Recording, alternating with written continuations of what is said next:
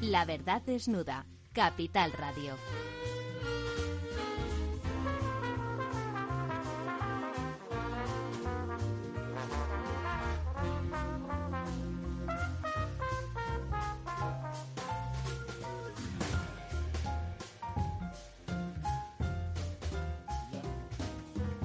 Buenas noches a todos, aquí estamos en La Verdad Desnuda. Todavía no ha llegado nuestro director del programa, Ramiro Aurín, ya está subiendo en el ascensor. Sean estas primeras palabras de Ramón Tabamés para daros a todos la bienvenida al programa eh, que vamos a empezar en unos segundos. Y tenemos mucha tela que repasar mucha tela que cortar porque como siempre el mundo da noticias y da noticias de todas clases, buenas, malas, irregulares, es decir, muchas de la rutina cotidiana sin lucimiento, pero con muchas veces sufrimiento. Y una de ellas es, por ejemplo, que la Fiscalía no ha impedido el homenaje que se va a rendir a Parot, uno de los etarras encarcelados responsable de haber participado en 39 asesinatos y a pesar de todo se le permite el homenaje, lo cual va en contra incluso de lo que ellos habían propuesto de acabar con los Ongui Torris, es decir, las bienvenidas. Bueno, esto no es una bienvenida porque el personaje continúa en la cárcel, pero es un homenaje indebido porque es un homenaje a una acción, a muchas acciones criminales. Así estamos en este país bendito que se permite estas ligerezas, a veces con unos fiscales que son demasiado garantistas, se podría decir, y que vienen a confirmar la regla de que, eh, en contra de lo que decía Concepción Arenal, se tolera el delito y a veces incluso se le ensalza. Aquí está don Ramiro Orín, que llega muy abrigadito y muy preparado, escancia Aquí estamos, aquí estamos, don Ramón, con perdón para los oyentes y para don Ramón, porque siempre estas cosas de, de la pandemia mm, hacen que pasen cosas inesperadas en todo momento y condición. Don Ramón, ¿cómo andamos? Pues andamos muy bien, estábamos dando el primer comentario sobre que la Fiscalía no impide el homenaje a Parot, que es responsable de haber participado en, episodios criminales con 39 muertos. Hablaba usted de garantismo, eso no es garantismo. Eso, no es garantismo. Eso es papanatismo. no, no lo, lo matizaba después diciendo que no es garantismo porque ya se, eso se utiliza en la defensa de los reos cuando están siendo juzgados y demás. Después, más que garantismo es ensalzamiento del crimen, del crimen. Es una cosa parecida a eso. Es, es pérdida de la condición de víctima. La condición de víctima pasa a ser doblemente víctima, una víctima provocadora. Ahí estaba esa víctima y por lo tanto el, criminal merece un homenaje porque el hombre pasaba por allí y qué va a hacer sino pues eh, atentar, ¿no? Atentar. Bueno, estamos a final de año, don Ramón. Al final de año y nos encontramos con que de la señora Ayuso ha tenido que reconocer que no habrá macrofiestas en la Comunidad de Madrid. Una de ellas, por lo visto, se renunció, las demás estaban muy en la duda, no se han llegado a postular, por así decirlo, y claro, el ambiente no es para grandes fiestas donde los contagios podrían crecer en progresión geométrica que diría un matemático, ¿no? La verdad es que aunque este Omicron parece que no es tan grave, tampoco hay que hacer el tonto, ¿verdad, don Ramón? La verdad es que hay que ser, pues eso, garantista. Aquí sí que hay que ser garantista. Hay que garantistas porque por un, muerto que haya ya la cosa es eh, mala eh, y hay mucha gente en condiciones de bajas defensas, edad avanzada, etcétera, que en una ocasión como esta contrae el, el virus, eh, se le mete el virus y acaba con su vida. Y eso es terrible, claro, terrible para quien lo tiene que sufrir. También acaba de llegar con nosotros don Lorenzo Dávila. y vamos a hacer, el, si el le tercer, parece... el tercer hombre. El tercer hombre. Gran película, gran película. Eh, ¿Qué le parece a usted? Luego tenemos para repasar el año a nada más y nada menos que a don Raúl del Pozo, eh, al que habría que rendirle también homenaje permanente por, por, por ser un faro de lo que es la independencia. La independencia de criterio en estos tiempos en que la independencia de criterio, la única independencia que se respeta es la de los independentistas en Cataluña o en el País Vasco, pero la de criterio se respeta poco. ¿Qué le parece a usted, don Ramón, lo más significativo del año? Tuviera que decir una primera cosa, ¿qué es lo que señalaría inmediatamente? Bueno, aparte de la pandemia, naturalmente, por segundo eso ya año, viene de lejos. por segundo año consecutivo, yo creo que el ascenso de China ha sido un año en el que se ha visto un ascenso brutal de la potencia de China en términos de eh, conquista. Si habláramos de un chart bursátil, ¿habría un pico en ese ascenso? eh, bursátil. Sí, es decir, si habláramos en términos como hablamos en bolsa, que de golpe ves que un valor se dispara y hace un pico no, que parece estaba, el Everest, estaba en lo previsible. estaba cantado, Estaba ¿no? en lo previsible porque están controlando muy bien la situación. Es un Estado autoritario, claro, sin principios democráticos y se puede obligar de la noche a mañana el confinamiento de 15 millones de personas en una ciudad y no pasa absolutamente nada. Entonces yo creo que el ascenso de China nos está dejando estupefactos en mecánica cuántica, en exploración espacial, en armamento nuclear. Eh, se han descubierto bases en Xinjiang, en el antiguo Turquestán chino, bases de misiles de larguísimo alcance. Y, y todo eso significa que eh, hay una preocupación en Washington DC, en los Estados Unidos, tremenda. Y yo creo que incluso eso está haciendo pensar a Biden que un acuerdo con Rusia no es nada desdeñable. Mañana sabe usted que se reúnen por segunda vez en pocos días. Ya hay un pacto para el encuentro a las 3.30 horas de la tarde eh, meridiano de Miami y es impresionante que en tan poco tiempo los, ah, lo ha pedido el propio Putin, creo que para aclarar una serie de cuestiones. A mí me parece bien el encuentro virtual. Está bien, ¿no? Que sea el propio Putin, a pesar de que Sí, de su sí. perfil autoritario y autocrático, que tenga conciencia de que hay que negociar y que lo que prima, lo más importante es eh, hablar, ¿no? Intentar Hablar, dialogar. Sí, y desde luego el vecino chino para Rusia es una especie de eh, parte importante que está jugando Putin muy bien. Hombre, cuando uno tiene un vecino como China, Claro, lo tiene claro, que tener en claro, cuenta o lo tiene que tener en cuenta o lo tiene que tener en y cuenta. vamos ¿no? a ver si Putin sale precisamente como un gran negociador de ir a un acuerdo eh, de las grandes potencias para acabar con todas estas podredumbres eh, diplomáticas y, y establecer los principios de una negociación seria para un mundo multipolar, un mundo multipolar en vez de la hegemonía que está perdiendo Estados Unidos Don o, Ramón, que quiere, o que quiere ganar China. Don Ramón, yo, yo sé que usted, el análisis, y de hecho la prueba es que en lugar de decir algo que hubiese dicho muchos españoles, que el, que el tema del año era el disparo del precio de la energía, que no es simplemente Nah, un precio, sino que afecta a eso, todo. Eso es pecata minuta. Bueno, pecata minuta que afecta al bolsillo y a la vida de los ciudadanos. Hace usted una visión mucho más global, un scope mucho más planetario y apunta al crecimiento de China, que es verdad, tiene razón que desde el punto de vista planetario, sin duda, es el hecho del, del año, ¿no? El, sin duda. Pero, de alguna forma, eso confirma la emergencia de los países y de las formas de vida no democráticas.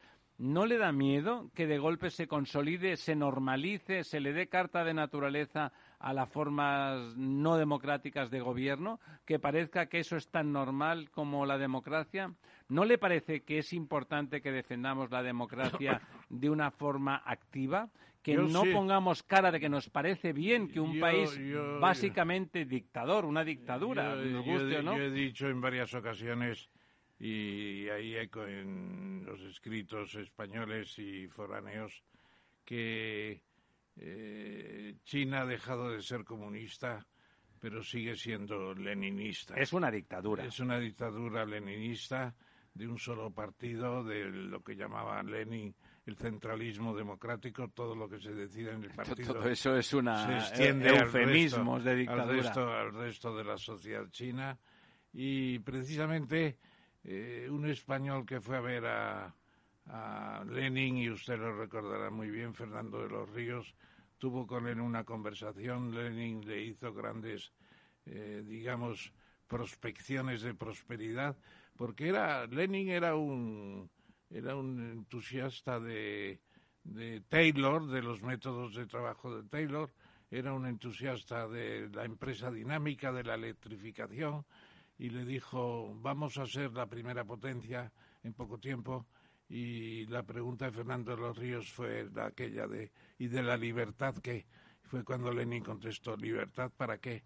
La situación en Rusia era de tal calibre que solamente garantizarles un par de comidas al día. Pero eso ya no es así en China, por eh, ejemplo. No es en China, pero lo que les garantiza no son las dos comidas, es la prosperidad, el empleo, el acabar con un siglo de ignominia contra. Pero don Ramón, es que dicho así parece que el contrapunto de la democracia liberal significaría la miseria y tradicionalmente ha sido lo contrario. No, no, no. El régimen dictatorial pseudo-comunista o comunista del todo ha sido la miseria y la democracia liberal ha sido la prosperidad. Pues eso es lo que está cambiando.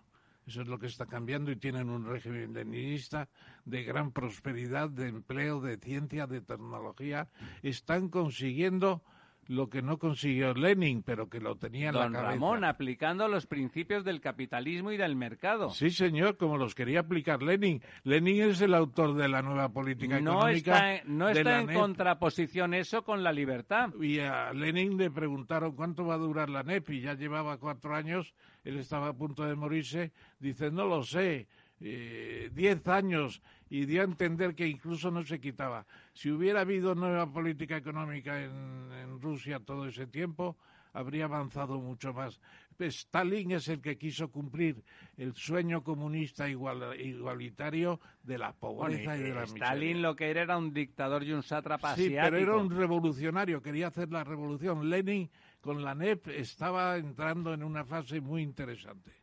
Sea, el auténtico revolucionario era Lenin. No, no se crea. Que lo que quería era una transformación positiva. No había ningún revolucionario entre ellos, porque no querían hacer la revolución. Lo que querían era conquistar el poder. Y lo conquistó el poder Trotsky, porque se adelantó un día y Lenin se enteró después al día siguiente. ahí estoy de acuerdo. Ninguno era revolucionario y todos querían el poder. El golpe de. Pero el que más quería el poder y el, lo único que le interesaba era el poder ese era Stalin. Stalin entonces era un sátrapa. No opinaba tanto el año 17. Perdona, yo creo que Stalin no opinó nunca, simplemente hizo, ejerció el poder brutal y despóticamente. En el año 27 escribe un artículo en Pravda que se titula La NEP al diablo y se acabaron las monsergas. Colectivización del campo, eh, estatificación de todas las industrias, final de la NEP fue impresionante. La gente no, no sabe esas cosas Claro, ¿en qué acabó eso? Eso, como fue la, el germen de la, de la última República Soviética, acabó en la destrucción de esa república. Yo lo que le pregunto es, una no, vez No, pero Lenin no acabó con la república, al contrario. No, no, Stalin acabó con la república. Ni, ni, ni Stalin tampoco acabó... Ah, Stalin no acabó con la república. Claro. Cuando Stalin...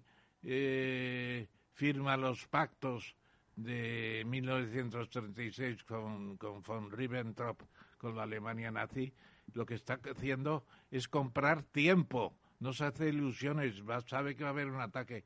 Y esos dos años fueron decisivos para que cuando atacó Hitler, Hitler decía, no me informaron bien, yo no sabía que Rusia es lo que es con Stalin. Se acaba de enterar de que Rusia ya había derrotado a Napoleón. Lo que era Hitler era un ignorante, eso es lo que era. No, no era un ignorante. Lo que pasa es que le complicó la vida a Mussolini invadiendo Grecia y la invasión de, Rusia se retrasó un mes que eso era importantísimo en vez de ser en el mes de Don Ramón, yo ya sé que es de junio fue en el mes. Le voy a hacer una apuesta absurda porque es su crónica pero yo creo que con Rusia siempre se hubiera perdido la guerra por parte de los alemanes, porque Rusia, porque Rusia no es conquistable. Claro, pero también Stalin supo resucitar el espíritu de la madre patria y meter a todos hasta los uzbecos que de Fíjese usted, cada vez que le hablan a uno de patria con demasiada pasión hay que tocarse la cartera, incluso el corazón. Sí, sí, pero él habla de la guerra patria de la gran guerra patria, es como se llama. Manipuladores de sentimientos nacionales. ese es el papel de los políticos. ¿Le llama político a Stalin? Hombre, era un político, lo que pasa es que escogió una línea política muy distinta Yo le hubiera llamado del, señor, del señor Montesquieu. Perdona, ¿y del señor Lenin? Pues eh, de Lenin eh, no sabemos si al final habría echado la NEP. Yo creo que no. Lenin... Lenin estaba, además tenía muchos amigos millonarios norteamericanos, entre ellos uno del la Occidental Company, que era una gran petrolera entonces, y se entendía muy bien. Hammer se llama. Hammer escribió sobre los encuentros con Lenin, son una delicia. Don Ramón, Lenin tuvo la lucidez de apenas cuatro años después de la revolución, en ese momento caliente, de hacer la NEP. Bueno, claro. Es una lucidez extraordinaria. él dice, no podemos seguir con el comunismo de guerra. Esto no funciona. Esto acaba con el país. Claro, le importaba más el país que una ideología priorística. No, le interesaba primero su poder y luego el país. Mantenerse era lo primero y sabía que para que mantenerse no podía tener un país hambriento de tal envergadura que Stalin, Stalin lo hizo y ahí se quedó. Bueno, Stalin luego tenía el dogma revolucionario y el partido detrás y los planes quinquenales, que ya era otra cosa. Miseria. No, no, los para hoy y para mañana. Los planes quinquenales fueron de una eficacia impresionante. ¿Comparado con qué? Las he estudiado, los he estudiado. no, no, yo, no, yo de lo que ha estudiado usted ya sabe usted que no discuto, porque además sé que es verdad que lo ha estudiado y que no puedo discutir. Paradójicamente nos los explicaron en el Instituto de Estudios Políticos, donde yo era becario por oposición. Cuando el señor Franco era el, el señor fue yo Álvarez, fue yo Álvarez, muy conocido, pues se explicaba los planes quinquenales, era falangista de los pies a la cabeza y los explicaba con una admiración. Y luego en el, en el, en el, en el ¿cómo se llamaba aquello? Servicio Universitario de Trabajo, que estaba Eduardo Zorita, también falangista. Todo esto... Explicaba, explicaba eh, los campos de trabajo, los sistemas del estejanovismo y de los obreros soviéticos. Todo esto, don Ramón, ha empezado porque estábamos comentando que el señor Putin había instado, y nos parece bien, una nueva reunión con el presidente Biden para ver cómo arreglaban las cosas y lo llevaban por un camino razonable. Va a ser una reunión muy buena. Y comentábamos que era malo, pues, porque la, la democracia rusa adolece mucho de calidad pero no deja de ser intencionalmente democrática, mientras que el gobierno chino es deliberada, voluntaria y declarativamente una dictadura. Sin más, lo que yo le decía, y abundo en ello, es que lo que ha demostrado China es que con el sistema de mercado capitalista moderado, más moderado, porque evidentemente el régimen comunista mm, de China modera algunos extremos del capitalismo, pero funciona el mercado y el capitalismo y está lleno de millonarios y de gente emprendedora que ha hecho grandes negocios y que ha hecho esa prosperidad que usted decía en China eh, eso no es incompatible con la democracia y ya lo sabemos que no lo es. Bueno, además... Están, ¿Qué hacen los chinos? Lo que usted decía de tal, mantener el poder. Usted perdone que me ponga una medalla delante de mis... Póngasela, de los oyentes. Yo soy profesor eh, catedrático de, de la Universidad de Pekín de Asuntos Extranjeros y tengo que honrar aquí a una persona que fue Chu Enlai que fue un poco el protector de esa universidad, es uno de mis patronos en China. Bueno, pues Chu Enlai lo que dijo es adelantar las ideas de de Su, de Su Jintao, no, me parece no Su Jintao, no, de Deng, Xiaoping, porque Deng Xiaoping es la NEP china es la NEP china. Bueno, y, de aquellos Las cuatro modernizaciones. Pero a, Deng, Xiaoping le faltó la quinta modernización, que es la que proponía Chu Enlai, la devolución del poder político al pueblo. y esa quinta Hasta ahí podíamos llegar, ¿verdad? Esa quinta modernización nunca se aplicó.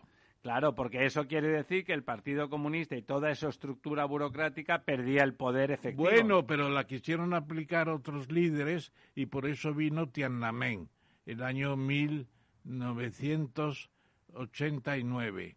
Ahí vino Tiananmen y fue terrible. Ya hasta ahí podíamos llegar, ¿verdad? Y ahí se acabó la aspiración de libertad y se dijo, ¿libertad para qué? Prosperidad y ciencia. Pero la prosperidad la da el mercado, que es lo que está dando prosperidad sí, pero el mercado puede no la falta de libertad. Pueden regirlo unos unos unos leninistas vestidos con mandiles. Claro, claro, y entonces no tienen que competir con nadie, son para siempre y por siempre los líderes. Y la meritocracia, porque tienen gente muy preparada.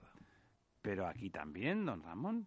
sí, pero aquí muchas veces no se emplea. Vaya usted con esos dos diputados, las disparates que se pueden oír porque mucha gente no está preparada. Hoy, hoy precisamente ha ido uno de Podemos a recuperar el puesto y le dijeron, pero si ya le... Aquel Rodríguez. Ya le echamos a usted. Aquel Rodríguez que le pateó a no sé qué policía, pobre hombre. Don Lorenzo, que se está usted descojonando, perdónenme ustedes oyentes la expresión. Muy buenas, muy buenas noches, eh, don Ramiro, profesor. Eh, a mí me gustaría mencionar eh, temas que completan a lo que ha dicho el profesor en cuanto a lo importante de este año. Yo hay tres temas que destacaría muy importantes. El primero de ellos es el sorpaso tecnológico militar de China a Estados Unidos. Abunda usted en lo que ha dicho don Ramón. Sí, pero él iba por la parte económica y yo, yo voy por la parte tecnológica china. En el año 89, mencionaba el, el Tiananmen, eh, también en el año 89 se produce la caída del muro de Berlín y la caída de lo que fue el imperio o el, entorno soviético, la Guerra Fría y demás. Y esto se produce simplemente porque Estados Unidos, que tenía entonces de presidente a un hombre que salía de Hollywood, un actor, pues es capaz de representar un papel fantástico en el que dice que se inventa una cosa que se llama la Guerra de las Galaxias y que eh, gracias a esa guerra de las galaxias, cuando los rusos sacaran los misiles contra Estados Unidos, pues habría una especie de satélites o sistemas de los que destruirían esos misiles y, por lo tanto, se producía la asimetría en, el armamento nuclear a favor de Estados Unidos. Este año China, y no ha sido un vender, digamos, un humo ha demostrado con pruebas la creación de unos misiles hipersónicos que permitirían atacar nuclearmente a Estados Unidos sin capacidad de respuesta por parte de Estados Unidos. Ni tan siquiera desde los satélites, ¿no? Efectivamente, ninguna. Con lo cual, eh, porque además son independientes, eh, son misiles nodriza, aparte de los cuales salen otros misiles mucho más rápidos, etcétera. Eh, en estos momentos se produce de nuevo una asimetría en términos de armamento nuclear. Es decir, China ha dado el sorpaso a Occidente. Esto a mí me parece vital, porque algo tiene que ocurrir, igual que ocurrió en el año 89.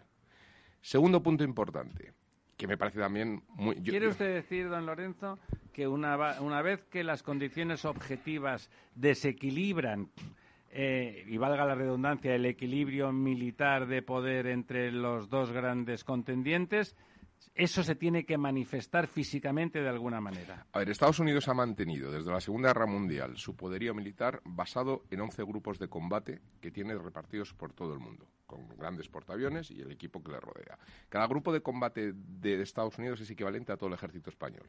Ese es, un bueno, bueno, bueno. pues tiene, o, diez veces el ejército español. no, cada grupo de combate. De historia, bueno, diez veces, diez veces los once grupos de combate sería once veces, ¿no? o más. Respetos a los tercios de Flandes. Quiero decir que es, es, es un poderío impresionante. En estos momentos, con el armamento hipersónico, esos once grupos de combate pueden desaparecer en cuestión de menos de un minuto. De horas. De, o sea, nada. Desaparecen. Es decir, no existen. Son anulables y aniquilables de forma muy rápida. De hecho, ha habido declaraciones de gente del Pentágono asustados absolutamente por eh, eh, lo que ha sido el armamento que han visto y que se ha probado y que es mucho peor de lo que pensaban. Mucho mejor, que podría decir usted. Sí, bueno, mucho, peor, para Occidente, efectivamente. Y fíjate, ese es el punto quizá menos importante que me parece los tres que voy a decir este año. El segundo, que me parece súper importante, es eh, o tiene que ver eh, con, la, eh, con la carrera espacial. La banalización de la conquista del espacio, que esto se ha hecho desde Estados Unidos. Yo creo, en mi opinión, que Estados Unidos ha perdido el punch también tecnológico en la carrera espacial. Estados Unidos en el año 69 pone un hombre en la Luna. con diferencia la primera eh, en estos momentos, eh, la punta tecnológica es una estación espacial internacional. Recordemos que la primera, la, estación Mir, es soviética, de la época soviética. La estación internacional la tiene que hacer Estados Unidos con Rusia, con Europa, con Japón, con Canadá. Es decir, no puede tecnológicamente abarcar una estación internacional. China? Y China ya ha montado su estación espacial en el espacio este año. La ha puesto. Y Estados Unidos se dedica a dar paseos a millonarios por... hacer turismo espacial. Hacer turismo espacial. Esto me parece una gravedad tremenda. Sí, más que banalizarlo es frivolizarlo. ¿no? Es, ese es otro punto. Y el más importante de todos, que además hoy salió una noticia que es espeluznante, es eh, la condición humana, en el peor sentido del término, que está detrás de la inteligencia artificial. Hemos visto como muchos de estos elementos de inteligencia artificial han mostrado reacciones eh, xenófobas, eh, misóginas, etcétera. Y hoy salió una noticia que a mí me ha, creado escalofríos de eh, una pequeña inteligencia artificial que todos podemos tener en casa, el Alexa de, de, Google, que una niña de 10 años, jugando con el Alexa, hablando con él, etcétera, le pide que le dé un reto, hacer un reto. Y Alexa le dice que coja la clavija de un enchufe, la meta en un enchufe a medio meter y viendo los dos polos metálicos del enchufe, coja una moneda y lo toque. Pues vaya con Alexa, ¿no?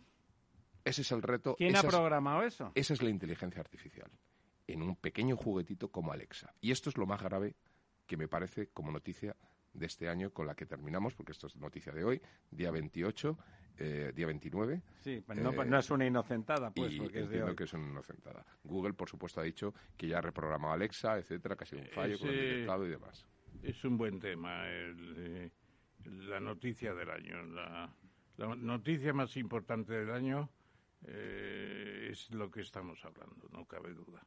El precio de la electricidad será importante para Sánchez en un minuto de televisión que ha dicho esta tarde que de, de, cinco españoles, eh, dos están en la situación, me parece, de igual que el año pasado. Claro, los que no están en el mercado regulado, la cara dura. Porque en el mercado regulado están 11 millones de suscriptores, pero luego hay cantidad de acuerdos con las compañías. Pero es que eso no tiene nada que ver con su acción. Naturalmente que no.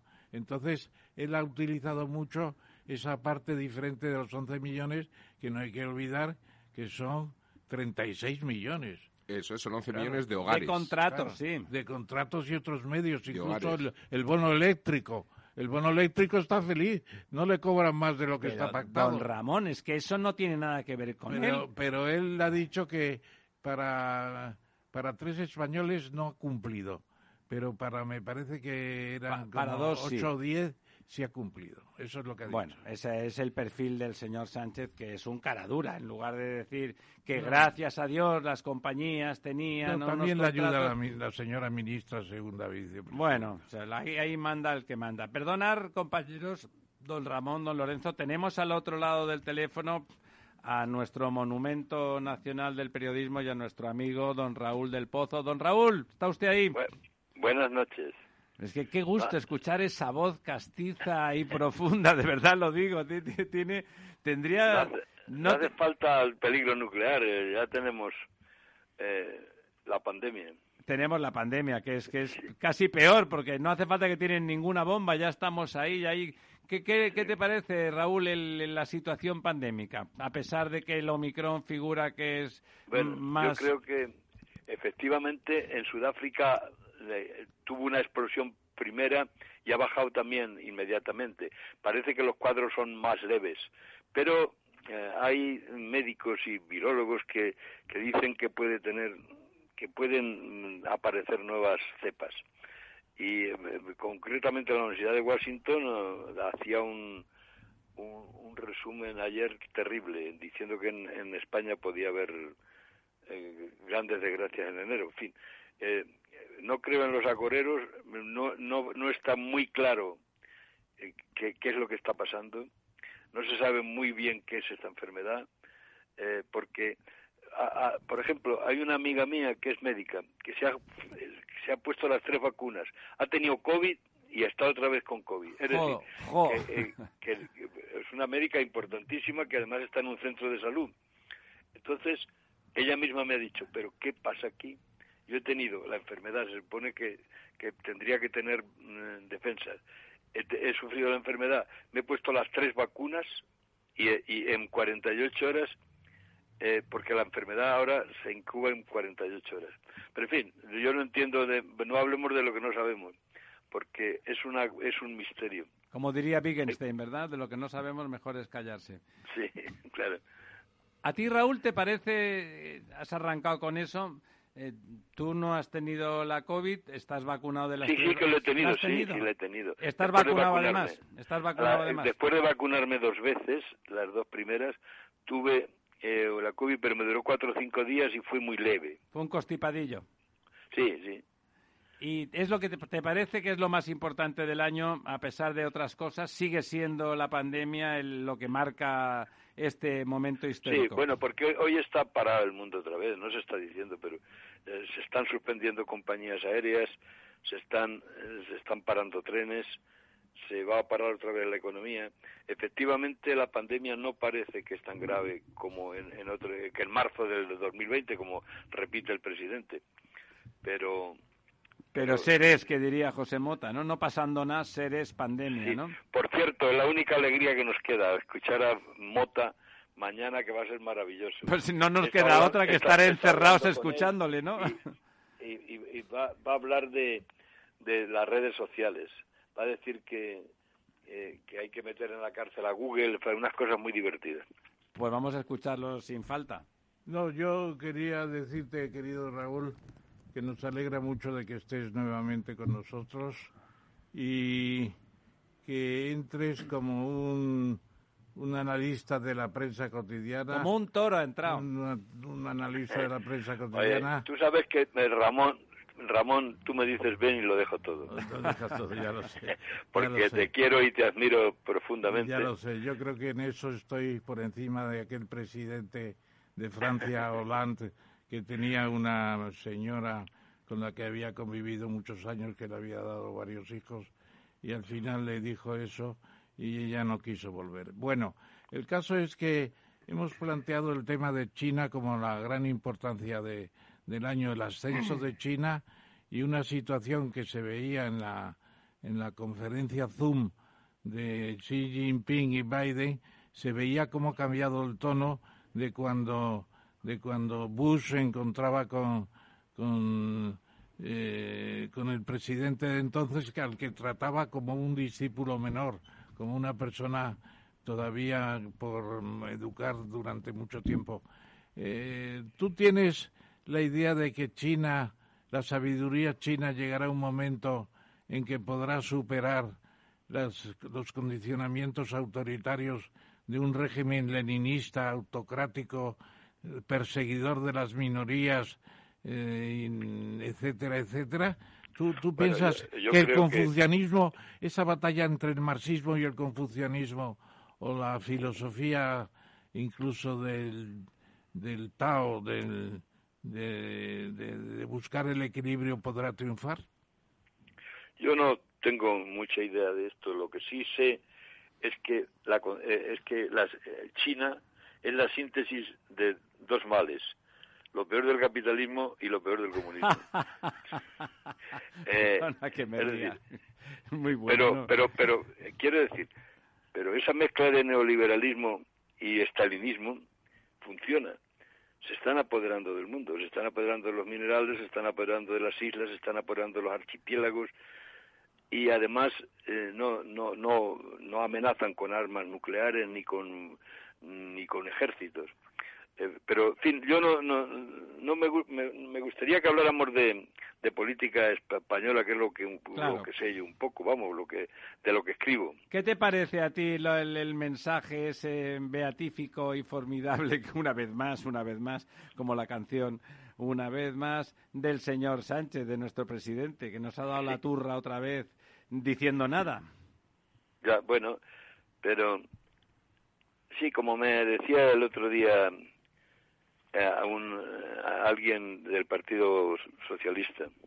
Aunque caigan chozos de punta, aunque perdamos Castilla y León, que perdamos Andalucía, Pedro Sánchez tiene el propósito de convocar el 10 de diciembre de 2023. O sea, apurar la copa hasta el final. apurar. Entonces, tiene aprobados los presupuestos. Eh, puede prolongarlos al año que viene.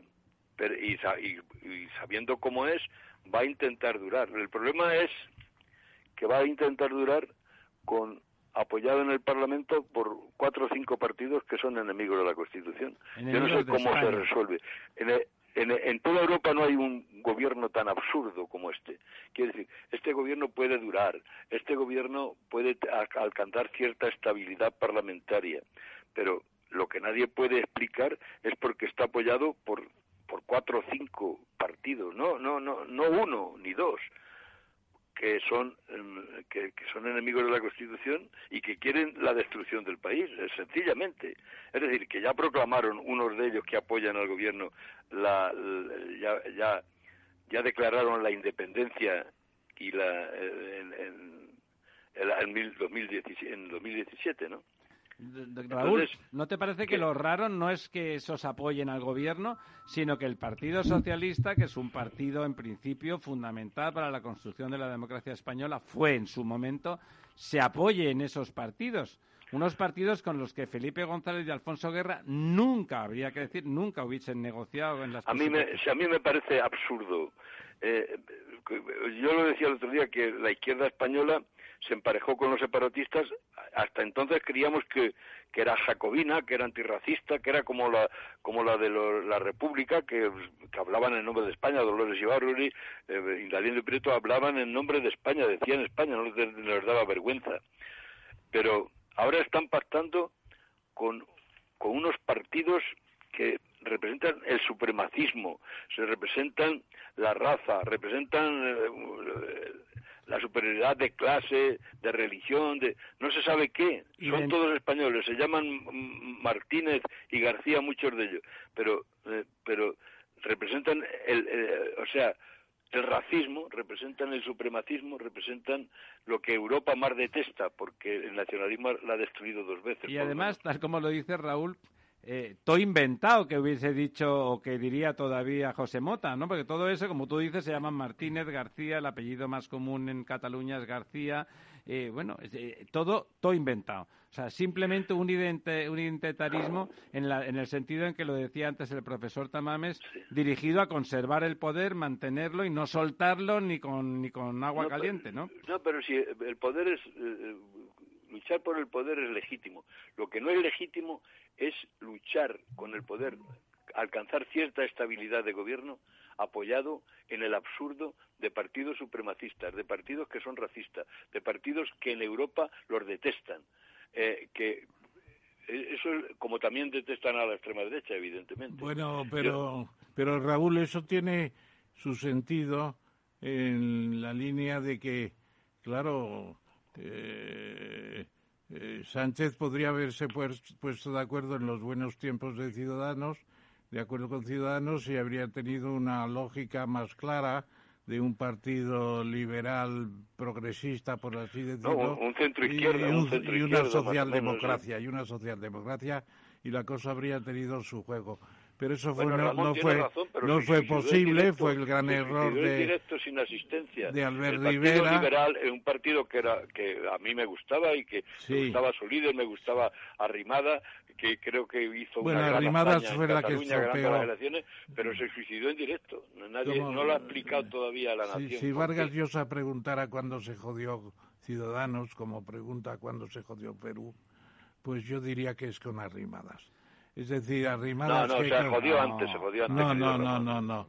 Ella consigue, me parece que cincuenta y tantos diputados en, el Parlamento de Cataluña, más que nadie podría haber hecho mm, virguerías. Lo mismo que ella y, tampoco ha podido y que hizo nada. Se vino a Madrid a reinar en Madrid de segunda clase. El único pecado, don Ramón, bueno, pero el único pecado es que se viniera a Madrid. Hizo lo mismo que ella. Lo mismo. Y entonces Sánchez hace el gobierno posible y partidos ninguneados, partidos olvidados, como nunca le ofrece a, Ciudadanos la posibilidad. El propio se lo ofreció. Pero, pero el propio se lo ofreció antes de todo con un acuerdo que firmaron con 150 Y ahí no fue posible por mayoría. pero ¿por qué se fue a Albert Rivera? Pero permíteme que termine mi pequeña tesis. mi pequeña tesis. A lo mejor sí. Se ponen de acuerdo en un gobierno Frankenstein, como se ha dicho muchas veces, y mientras dure, eh, no cabe duda que Otegui está en el mejor de los mundos posibles y los, los nacionalistas vascos metiendo pasta por un tubo en sus, temas. y, el, de, el de Turel, el de Turel organizando ahora una ampliación del negociado de la España vacía con 15 diputados que quieren tener. Bueno, es lógico. A lo mejor Iván Redondo no quería Ese gobierno va a durar, ese gobierno va a durar. Y si hay, y si hay recuperación... bueno, pero termino. si hay recuperación, gana otra vez Sánchez porque los otros están haciendo un disparate. Bueno, hay dos. Yo creo que los enigmas de nuestro tiempo son dos mujeres que que, que Una que son Isabel Díaz Ayuso y Yolanda. Eh, no se sabe si van a acabar en Moncloa o decapitadas como Ana Bolena. Eh, yo creo que a Isabel le espera la aniquilación, porque hay una conjura contra ella directa. O sea, la dirección del partido la quiere aniquilar. Y Yolanda, yo creo que le espera una coalición, porque han nacido el uno para la otra. Sánchez y Yolanda han nacido el uno para la otra, a mi modo de ver. Ella está preparando, ella está preparando una coalición, un, frente amplio, y, hay que, y algunos dirigentes de la izquierda dicen es la izquierda que es la izquierda soñaba con ella antes de existir. Lo que pasa Yolanda está creando, eh, ahora mismo tiene más intención de voto que el propio presidente y que por Lo cual, don Raúl, no es muy difícil tener más intención que el presidente. Y lo de Isabel Díaz Ayuso es una desgracia porque realmente es una lideresa llena de entusiasmo, con sus defectos y sus carencias, por supuesto, pero llena de energía y la verdad es que es un error catastrófico del Partido Popular. Pero, ¿y por qué es eso? Luego, ¿por qué no explica ante la nación a Pablo Casado por qué la quiere aniquilar? Por, por, por, por celos, ¿no? ¿No sí, no, porque tiene miedo a que le quite el poder, evidentemente. Pero eso hay que explicarlo, ¿no? Sí, Raúl, eh, a mí me gustaría incidir, buenas noches, eh, me gustaría incidir un, un, poco más en ese, en ese desastre de la derecha, ¿no? Hablabas tú de, de la izquierda, bueno, pues eh, dividida, que necesita de, de esos pactos con, con los anti antiestado no con los enemigos de la Constitución. Eso no ocurrió en ninguna parte de Europa. Sí pero fíjate que en la derecha eh, eh, hay dos territorios de o dos zonas en el territorio nacional eh, Cataluña y el País Vasco donde el Partido Popular y Vox prácticamente no existen es decir, que, eh, que está... en Cataluña tampoco? No, por eso, en Cataluña y País Vasco. Para poder ganar, eh, eh, eso representa el 20% de los ciudadanos españoles y, por lo tanto, necesita sacar un 60% de los votos en el otro 80% para que suponga el 50% del total, ¿no? Eso es una diferencia de 20 puntos. la cosa es muy complicada, porque tanto Podemos como el PSOE tienen presencia en Cataluña y en el País Vasco. con su capacidad de resistencia y su tozudez puede gobernar eh, 100 años, pero pero el problema es que... Destruyendo España, claro. No, no, no es que hundir a España, es que es absurdo. No se puede gobernar, o sea, un, gobierno que, que haya cuatro... Hay, en el Congreso le apoyan seis o siete partidos anticonstitucionales y, al, y, el, y Pedro Sánchez está en la Moncloa gracias a los, a los partidos a, tres partidos que son anticonstitucionales. Eso no ha ocurrido nunca, eso es una barbaridad, es un absurdo, es, es surrealismo, a mi modo de ver, pero la gente no lo ve y cree, vamos a durar hasta el, hasta el 23, hasta el diciembre del 2023. Pero, pero, y Raúl, pero se, se, se irá intoxicando, será, se irá pudriendo la nación, a mi modo de ver, pero seguramente estoy equivocado. Pero Raúl, ¿y tú crees posible? Yo creo que estás equivocado. Yo creo que no. ¿Tú crees posible que la derecha, me estoy refiriendo al Partido Popular y Vox, ante una situación como esta, en, aunque sea en, una, en un momento in extremis antes de las elecciones, pudieran presentar candidatura conjunta? Porque si no, la, no, ley No, no, yo creo que no. Yo creo que, que Pablo eh, y, y el alcalde de Madrid que son dos líderes importantes ahora dentro del Partido Popular, están haciendo guiños a la izquierda, están haciendo guiños porque saben que a la hora de la verdad un hombre que o una mujer que vayan a votar al PP tiene que saber que no está votando a, a, vos. ¿Y no se puede eh, quedar sin el creo, Yo creo que se están recomponiendo ligeramente las fuerzas y que el Partido Popular ya, ya no desprecia cualquier tipo de llegar a un acuerdo mm, de consenso o bien gobernando juntos, cosa que parece imposible ahora, o bien apoyando mm, desde el punto de vista parlamentario. Yo creo que, que em, el Partido Popular se ha dado cuenta de que si abandona el centro político y, deja de ser un partido interclasista, es un partido que ha mantenido el estado de bienestar, un partido que en definitiva ha hecho grandes cosas por este país, eh, cuando vayan a votarle hay mucha gente que lo, se lo va a pensar si piensa que puede haber una coalición. Yo creo que el Partido Popular está haciendo ligeros movimientos, guiños para decir que no va a gobernar con vos.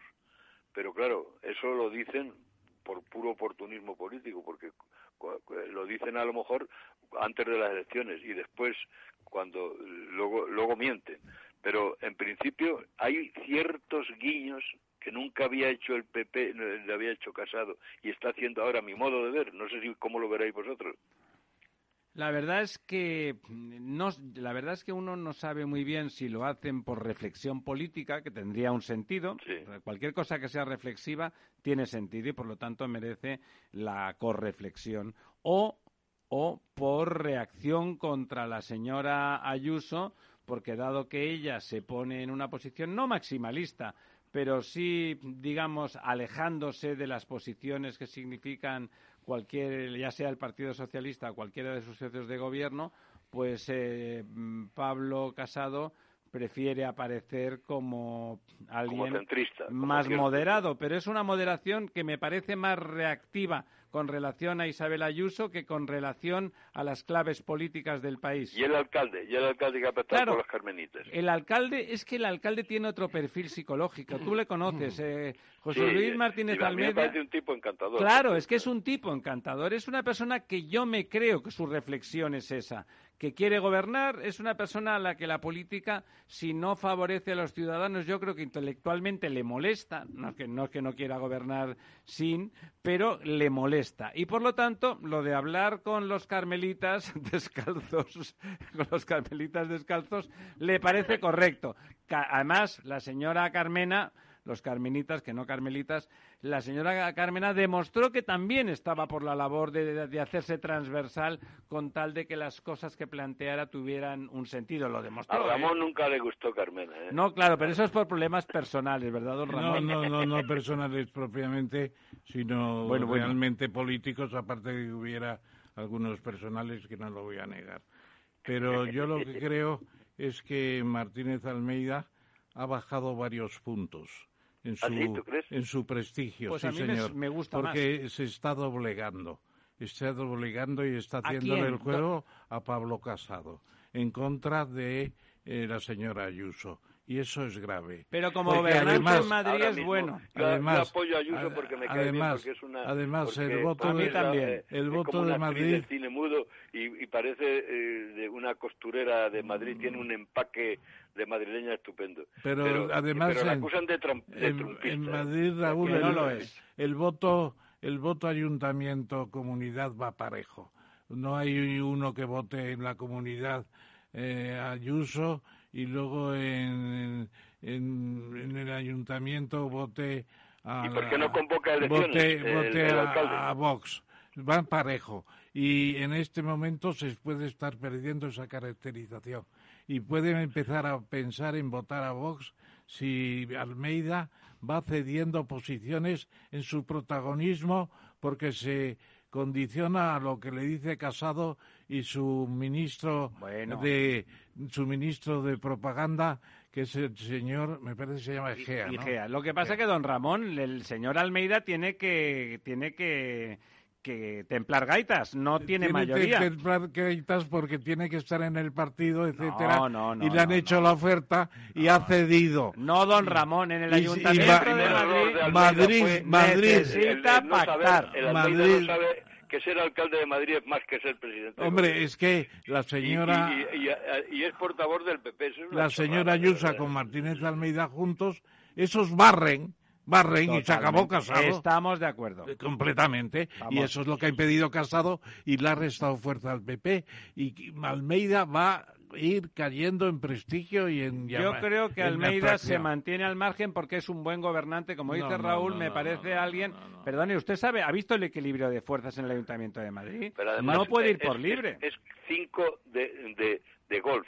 Eh, tiene o sea, es un gran jugador. Y eso de que pacte con los carmelitas descalzas o, o, carmenitas descalzas. O bien calzadas, le perjudica también al medio. Pero no le queda otro remedio. Pero, porque abandona a Vox. Pero es que no saben lo que es Vox.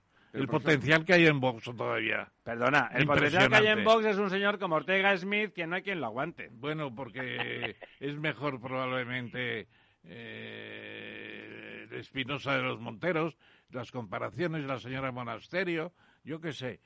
Hay calidades personales muy importantes en la lucha política. Y no veo que Smith esté tampoco tan mal. Perdone. Pero, pero profesor eh, y Raúl, ¿no, creéis que, porque estamos, que este año que viene, se supone que antes del verano estaremos ante el Congreso mm, del Partido Popular en la Comunidad de Madrid? Eh, ¿No creéis... si Dios no lo remedia o casado. ¿No creéis que la señora Ayuso está realmente muy bien posicionada? y si esto está muy bien posicionada, pero yo te digo, porque tengo información de primera mano, mm. de primerísima mano, que la consigna de Génova, de la dirección de Génova, es aniquilar. Estoy de acuerdo. Pero, pero ¿y si no y si no lo consigue? El que, quedaría aniquilado sería el señor Casado, Un partido tiene más fuerza que una persona, aunque sea una superlida, aunque sea Perón un partido tiene muchos bueno eh, Sánchez Sánchez demostró lo contrario ¿no? Sánchez Sánchez se enfrentó al partido no eh, demostró lo contrario. Bueno pero Sánchez es un caso de, de, un caso de, casi mítico mítico. Y además y que sigue ahí gobernando y que ahora va a tener dinero y que tiene estabilidad parlamentaria y que va a durar hasta el 23 y, que puede ser presidente de la República. Cuidado. Que no, yo, no tengo, yo no tengo tan claro eh, que la señora Ayuso no consiga eh, ganar ese Congreso. Yo sí lo tengo, yo sí lo tengo. yo al principio creí que era que era como un viento, como un carisma imparable, que era como el cordobés que cuando apareció en Madrid que cortaba las orejas en el paseillo. Eh, tenía era un icono indestructible tenía un encanto y una atracción terrible, pero también es terrible la vida de los partidos. ¿Cómo, cómo eh, eso lo sabe un hombre como Ramón. La partitocracia. Lo que has dicho. o sea, eh, se destruye a Trotsky, vamos. Se, son capaces de destruir al, héroe de la, de la, revolución soviética. A, ver, a ver si, estás de acuerdo, Raúl, en este símil taurino dices tú que el cordobés ganaba las, las orejas en el pasillo.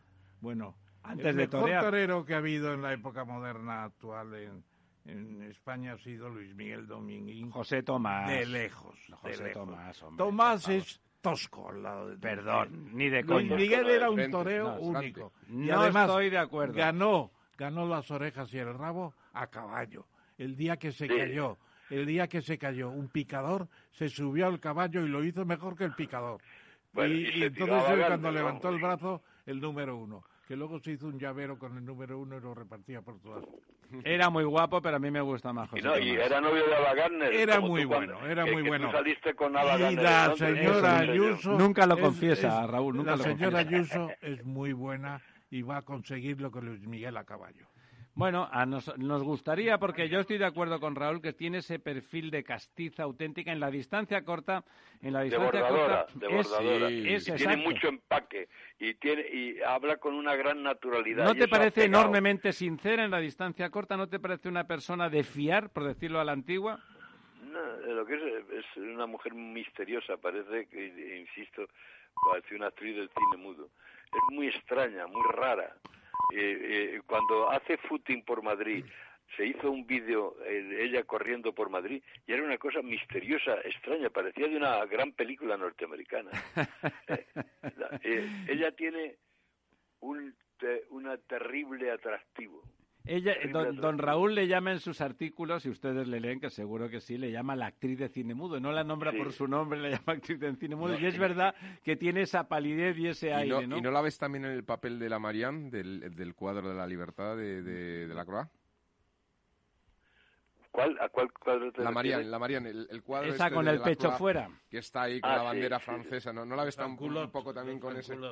La Eran los aculots, sí. Porque yo, yo sí que la veo con ese papel y esa fuerza, ¿eh? Yo coincido con el profesor que, que, bueno, que yo creo que hay partido, ¿eh? O sea, por mucho... caballo, va a ganar a caballo. A mí también me llegan las noticias de Raúl de que en el partido le quieren cortar la cabeza. Sí, pero, pero bueno, yo creo que ya no solamente es el ejemplo de, Pedro Sánchez, ahora mismo estamos viendo el ejemplo, tú antes lo mencionabas, Raúl, de, de Yolanda Díaz, como también ella, es decir, las personalidades empiezan a tener una fuerza eh, muy Mucha singular, ¿no? Son las dos que tienen, son las dos que más acumulan más intención de voto en España en este momento. En cualquier caso son eh, personalidades al margen de los partidos, ¿no? Gana en intención de voto, aunque todas las eh, encuestas son falsas y mentirosas y cosas, pero pero, pero insisten en que eh, Isabel Díaz Ayuso tiene más votos ahora que Pablo Casado y que el propio presidente. Eso no me cabe la menor duda. Eh, vamos jugando el último juego, el último, lo último va a ser el enfrentamiento entre Pablo, digo, entre Pedro y, Yolanda. Bueno, una pregunta, Raúl. Pedro necesita a Yolanda para hacer una mayoría, la misma mayoría que ahora. Una pregunta, Raúl, quiero hacerte. ¿Autorizará a, la agente X secreto a estar en el Congreso de Madrid. ¿Sabes quién es el agente X secreto? Se llama, creo, que Cayetana Álvarez de Toledo. Porque como esté en el Congreso y al final se decante como se va a decantar, que yo creo, a favor de el triunfo de, de, de Ayuso a caballo es como el de Luis Miguel en la, Plaza de las Ventas. Sí, pero, pero sí, vamos a ver. En Yo la Plaza de, las Ventas, también es la, gran inteligencia de Cayetana.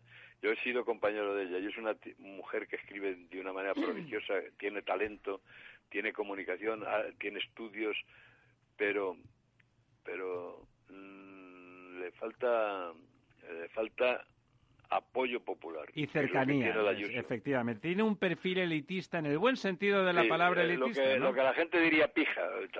No le van a dejar tomar la palabra en el Congreso. Los leninistas. Los leninistas. Bueno, la partitocracia, lo que estaba describiendo don Raúl era exactamente un régimen partitocrático donde el gobierno de los mejores, uno podría pensar en cada partido, pues se elabora un liderazgo alrededor de unas ideas y el mejor gobierna. El Partido Socialista es la mejor muestra de que eso no es verdad y evidentemente el Partido Popular también va camino de lo mismo, ¿no? Sí, pero pero pero Pedro Pedro hay que reconocer que ha ganado, o sea, que tiene ese mérito. Que, ha ganado, que, que, no tenía coche, que tenía que prestarle dos o tres amigas que tenía para que fueran los equipos de televisión. Eso sí que estuvo echado del partido y lo recuperó. Eso es una hazaña sin precedentes, es lo mejor que ha hecho. Y luego ha sido incapaz de, ganar las elecciones, claro. Es que no hay nada detrás, ¿no? Eso quiere decir que el Partido Socialista no estaba representando en su militancia a España, porque mientras él arrasa de alguna forma en el Partido Socialista, eso no se proyecta en, en la, en la política española. Tomó el poder, tomó el poder eh, con, astucia. Eh, contra todos los antes padres, contra Felipe, contra el país, contra todo. Es una hazaña. Lo que hizo es cabeza de vaca. Pero luego, para pastar con los para pastar con los, con los RC es una cosa repugnante. Con los enemigos de España, efectivamente. Yo no me atrevería a decir enemigos de España porque parece una frase así demasiado retórica. Bueno, pero es verdad. Patriótica. no, pues claro que es verdad, pero no se puede decir. Yo siempre que digo que alguien me habla de patria me toco la cartera por si acaso, o sea, que no es que sea un patriota, pero es verdad que son enemigos del concepto constitucional de España. Tú le llamabas constitución y es verdad, se, se trata de eso se trata de romper eh, de romper a mí me gustaría que, que, Ramón dijera qué le parece Yolanda. Yolanda, aparte de lo que dijo no sé quién, que no sé si fue Ana Pastor, dijo está muy bien para las revistas de moda, porque se prepara siempre muy atildada.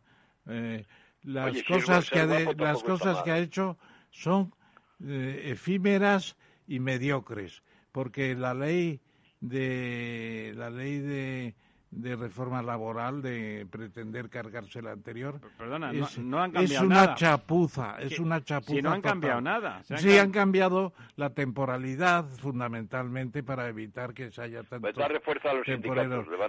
y, y darle más fuerza a los sindicatos también. Es, el cambio es importante y yo creo que la gente que critica a la COE tiene razón. tiene razón. la COE se ha abierto de, piernas.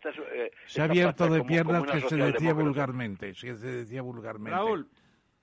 Dime. No, no, que digas lo que estaba diciendo. a mí me parece que... que... yo me dije, bueno, pues comunista, carrillista. De, ¿Pero qué comunista de qué vaina? Pero si dijo que iba a hacer un comentario del manifiesto de 1900, 1848 y no ha sido capaz, porque no no creo que lo haya leído. ¿Ha hecho el prólogo del, del manifiesto comunista? Y lo iba a hacer y lo iban a publicar masivamente y no han hecho nada porque el Garzón está con sus consumos y el otro, el Pablo, Pablo Iglesias... como, decían los chistes de los comunistas, dice, le decían gente que murió diciendo viva Rusia, dice esperando a, los rusos y luego llegaron a jugar al fútbol. A mí, bueno, pues este eh, esperando a los comunistas en el gobierno y viene a, vigilar los refrescos de los niños. A mí, Raúl, lo que más me gusta es aquello que contó Fernando Jauregui en un periódico hace poco, eh, que estaba en él y Carrillo en tiempos ya malos. Y dice, dice Jauregui, oye Santiago, ¿sabes que ya no me siento comunista? Y dice Carrillo, pues a mí me pasa lo mismo. Y dice, y dice, eh, dice Jauregui. ¿y qué vamos a hacer? Dice, pues, pues tú, tú te irás y a mí me echarán. Y es lo que pasó, claro. Sí, bueno, hablando de eso, te voy a contar. ¿Por qué? Porque ya no se corresponde con la eh, modernidad. yo hablo con el Juan Carlos de vez en cuando, lo llamo y me contesta y es encantador. Y el otro día digo, Majestad, va a venir para las. Para, Navidades. Sí, y dice, pero si dicen que estoy en Albacete.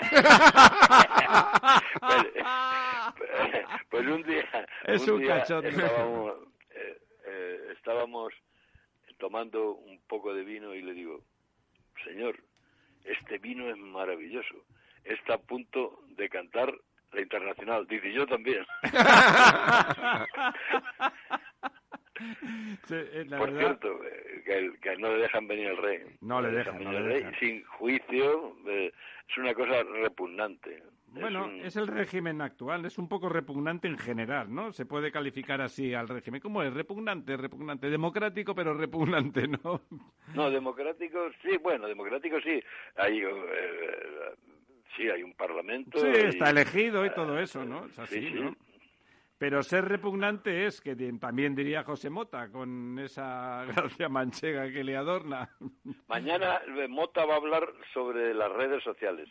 Eh, va, a ser muy divertido, muy divertido. Pues vamos ahí. Veo que has visto el ensayo general, como mínimo, ¿no? No, es que habla, está hablando con él, porque lo, lo quiero, lo admiro y lo quiero mucho y creo que el, verdadero talento se demuestra creando personajes y él crea siempre personajes el, tío de la vara es un personaje que, que, que, lo aprendió como o sea es quijotesco la concepción del personaje. Es, un personaje que es de el campo de Montiel, de donde era, donde estuvo Quevedo y donde estuvo, por supuesto, Don Quijote y, Cervantes.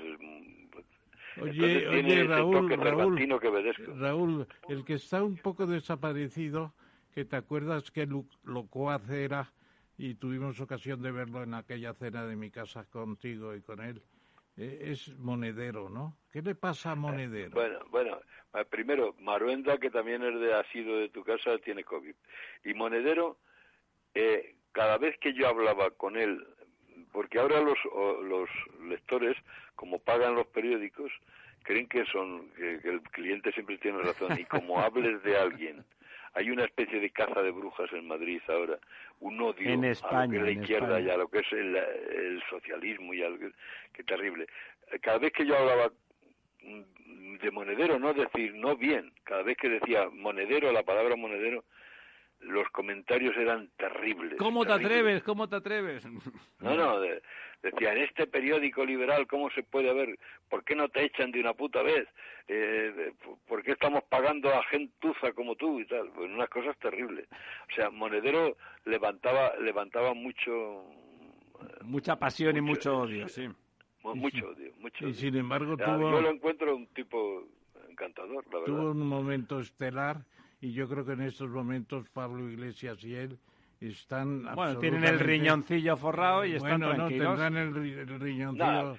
No, yo creo que no, no ah bueno yo no sé, habrán tenido pero en fin dónde dónde estaba la vuelta del espíritu popular de los populistas de de romper con la con la casta dónde está la casta la casta son ellos en decadencia, en decadencia. Pero a ti nunca te cayó bien, estuvimos cenando. No, no, a mí Monedero me cayó bien. El que nunca me cayó demasiado bien fue Pablo, que no quiso ¿Quién, ¿Quién no te cayó bien? Pablo, Pablo Iglesias. Pero Pablo es más, pero Pablo es el político más inteligente que hay en España.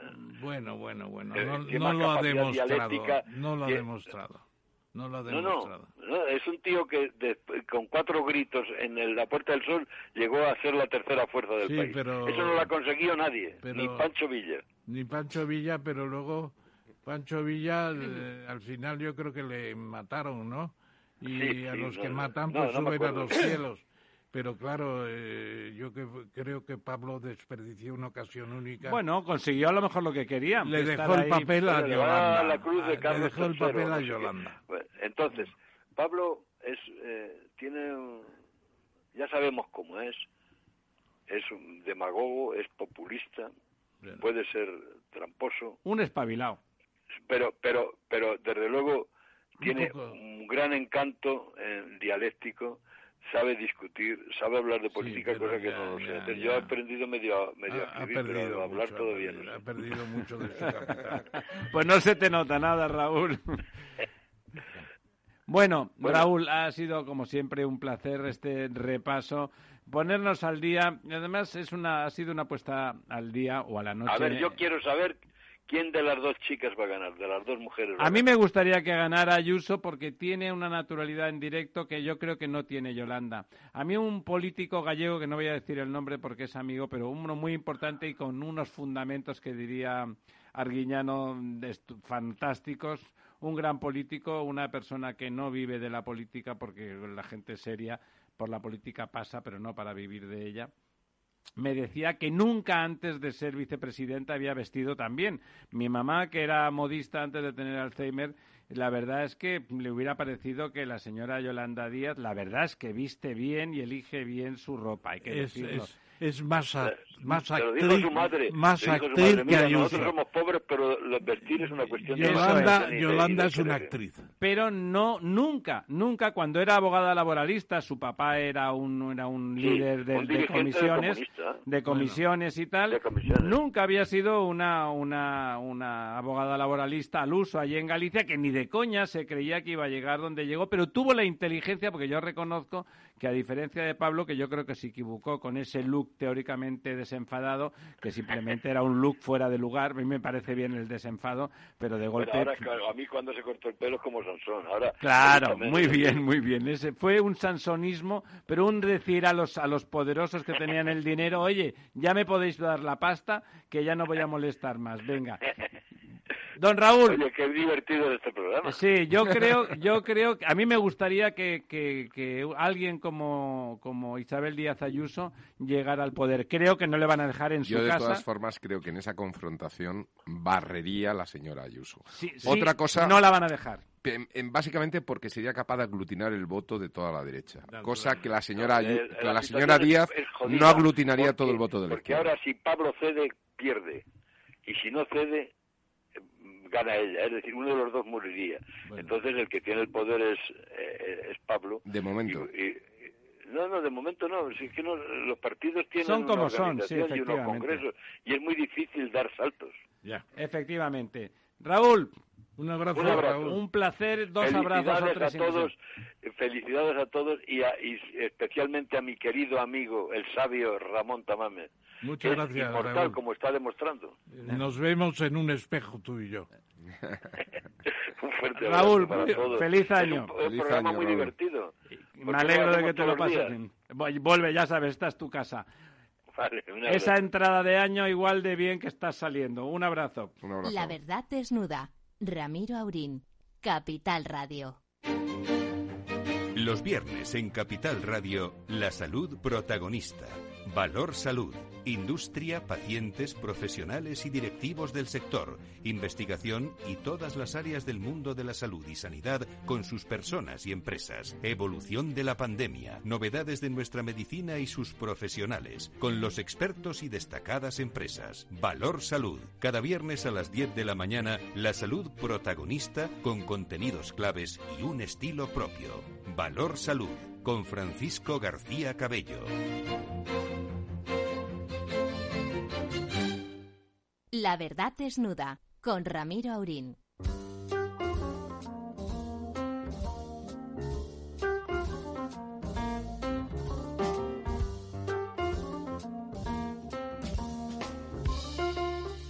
Bueno, aquí estamos de nuevo y le pedimos disculpas a nuestro próximo a nuestro próximo contertulio. Contertulio es una frase que no me gusta para la persona que nos va a acompañar a continuación, que es ni más ni menos que el nuevo presidente de la Real Academia de Ciencias Morales y Políticas, don Benigno Pendás, académico notable. Don Benigno, ¿está usted ahí?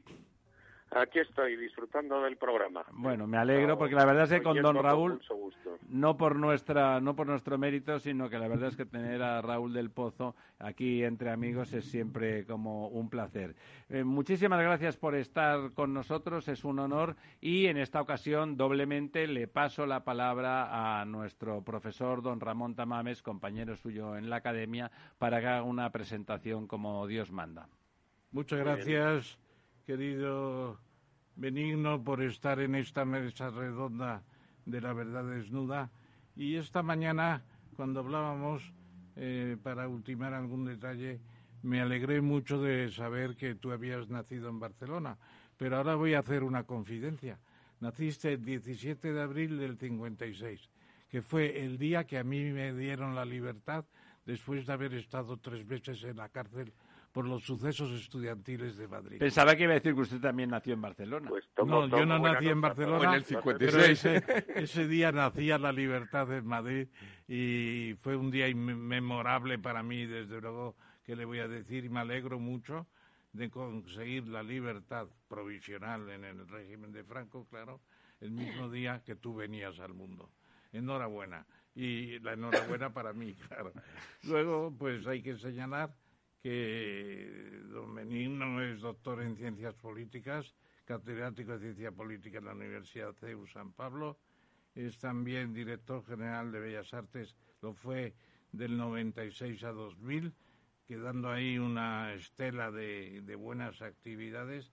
Eh, eh, opositó al letrado de las Cortes Generales y fue un tiempo jefe de la asesoría jurídica del Senado y ahora, como ha dicho nuestro director del programa, es desde hace unos días presidente de la Real Academia de Ciencias Morales y Políticas, sucediendo en el cargo a una persona también muy destacada como es don Miguel don Miguel a ver, Herrero, Herrero y Rodríguez de Miñón, uno de los siete de los siete padres de la Constitución. Padres de la Constitución.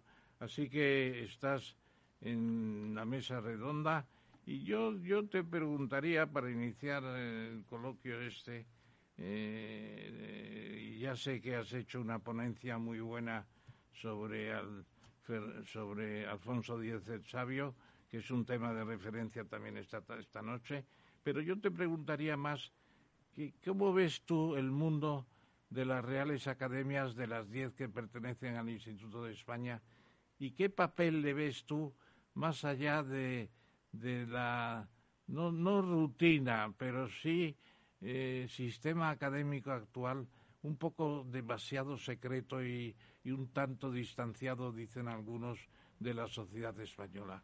¿Qué, ideas tienes eh, al asumir un cargo en el que te vas a comprometer a una labor importante? Pues muchas gracias, Ramón, por primero por la invitación, encantado de estar con vosotros, y segundo por estas palabras tan amables de presentación. ¿eh? La, generosidad de los amigos, como es el caso de Ramón, pues me, ha llevado efectivamente a la presidencia de la, de la academia, que naturalmente me honra mucho, ¿no? Suceder a Herrera de Niñón y antes a Juan Velarde, a Marcelino Oreja y a tantos otros españoles ilustres, pues es efectivamente un, un gran reto, ¿no? Eh, yo creo que hay que cambiar un poco el chip de los oyentes después de, la parte tan entretenida y tan divertida y tan actual ¿no? del, programa que estaba oyendo, porque el tiempo de las academias es completamente diferente. Es decir, las academias se mueven en el sosiego, en, un cierto ritmo que no es tan sino en absoluto, se trabaja mucho, pero que atiende más a lo importante que a lo, que a lo urgente. ¿no? Eh, trabajamos mucho, yo creo que eso hay que decírselo a la gente. Nuestra Real Academia de Ciencias Morales y Políticas nos reunimos todos los martes, todos los martes del año, eh, vacaciones excluidas, lógicamente, pues de 7 a 9 y mm, un académico presenta una ponencia y ahí hablamos de las cosas realmente importantes que, pasan en el mundo, ¿no? Pues eh, sea de China, que también no habéis estado hablando antes y que es un tema apasionante, sea, se me ocurre, de la reforma laboral, del futuro de las pensiones o de, por supuesto, de la pandemia en todos sus, en todos sus aspectos. Y coincido mucho con, con Ramón, siempre le digo que de vez en cuando tenemos que discutir sobre algo porque tendemos a estar muy de acuerdo, ¿no? Eh, coincido con él en que las academias tienen que abrirse más a la sociedad, ¿no? Es decir, que, que ahí tenemos, debo decir, a muy buena parte de los mejores en sus ámbitos respectivos, gente que puede y debe aportar mucho a la reflexión sosegada, pero efectivamente su labor pasa a veces, salvo excepciones, pues un tanto un tanto desapercibida. Y una primera idea que yo voy a intentar poner en práctica en nuestra academia, pues es abrirla a sectores más jóvenes, a públicos más amplios, a, debates de, tipo social, económico, jurídico, político, eh, no contemplados con el, las circunstancias del día a día. Es decir, las academias tienen que estar por encima de la última maniobra, del último regate corto ¿no? de los políticos en, la vida diaria, pero sí para eh, pensar a largo plazo pues con, los grandes valores de la España constitucional, de la sociedad abierta, del mundo libre y yo creo que en eso podemos podemos aportar mucho. Seguro que, Ramón está de acuerdo con esa reflexión, ¿verdad? Yo sí, estoy completamente de acuerdo y si me permites una segunda pregunta, me parece que son los 800 años de Alfonso X el Sabio. ¿Cómo pondrías tú a los españoles de hoy la figura de una persona tan extraordinaria como don Alfonso, que yo he estado repasando estos días para la sesión de hoy y la verdad es que le tenía admiración, pero hoy le tengo mucha más admiración. ¿Cómo, cómo le verías tú como un rey pletórico de muchas virtudes?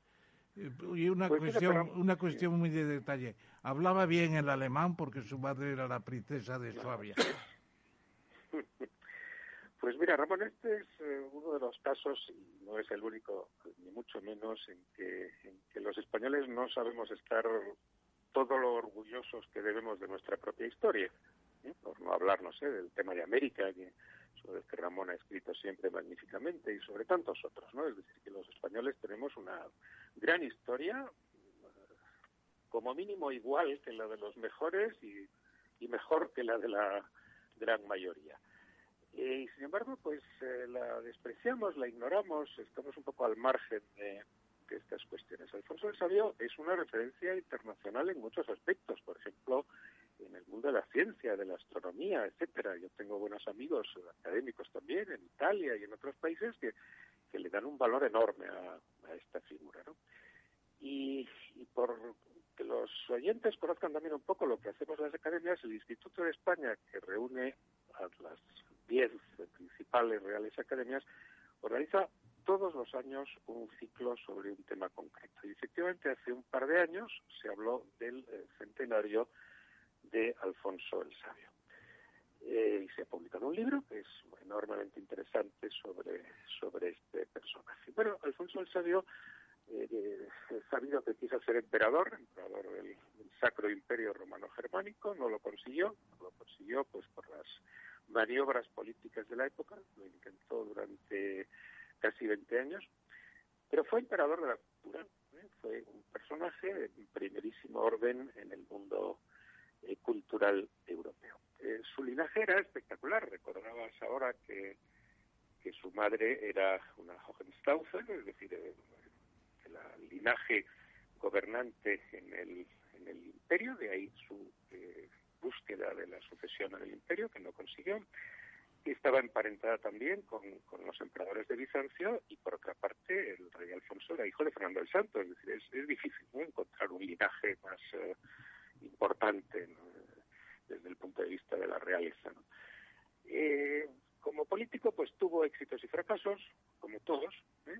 avances y retrocesos en la reconquista, muchos problemas con sus hijos, muchos problemas con la, con la nobleza, pero sobre todo, ya digo, el, personaje es verdaderamente apasionante desde el punto de vista cultural, porque todo le gustaba, todo le interesaba, ¿eh? desde el ajedrez hasta eh, la poesía, las famosas cantigas, la astronomía, el, el lengua gallega y por supuesto la astronomía, ¿no? Fue internacionalmente famoso porque promovió pues grandes tratados astronómicos en Toledo, ahí hay un viejo tema, ¿no? La famosa tema de las tres culturas y demás, bueno, sin entrar en, grandes disquisiciones sobre ello, que, hay mucho también de, mito en, todos los enfoques de este tipo, pero desde luego Alfonso eh, sabía apreciar el talento donde lo, lo había, ¿no? Él, contó con sabios eh, musulmanes y con sabios judíos y sus tratados astronómicos fueron espectaculares, ¿no?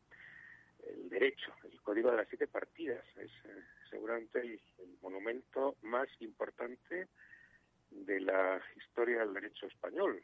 Eh, inició dos grandes obras de historia, una historia universal y una historia de España.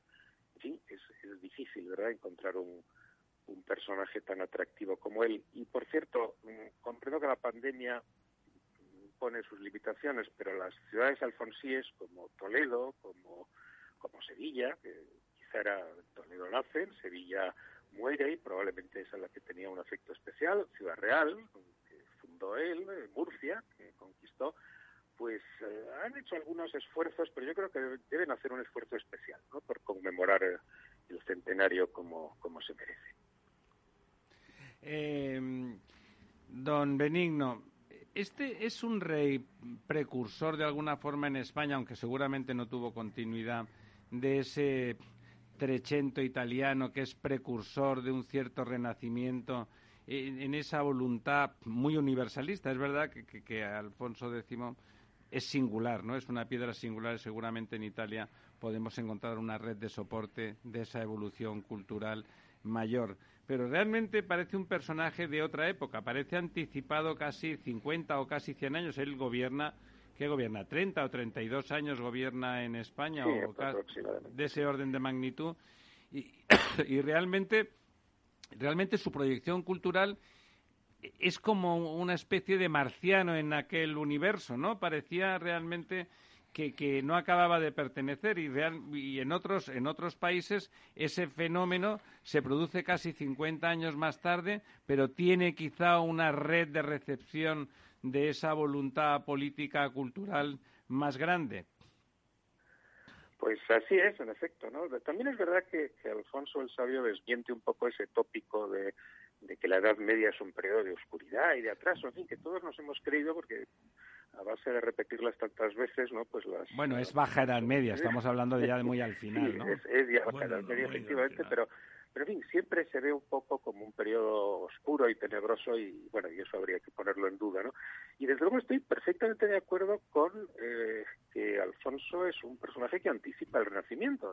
De hecho, se puede hablar de un Renacimiento alfonsí, ¿no? Como, como lo hubo antes con, con Carlomagno y como lo hubo después en el, en el siglo XII, ¿no? Eh, sobre todo es llamativa su su gusto universal por todos los temas culturales, ¿no? Es decir, todo le importaba, todo le interesaba.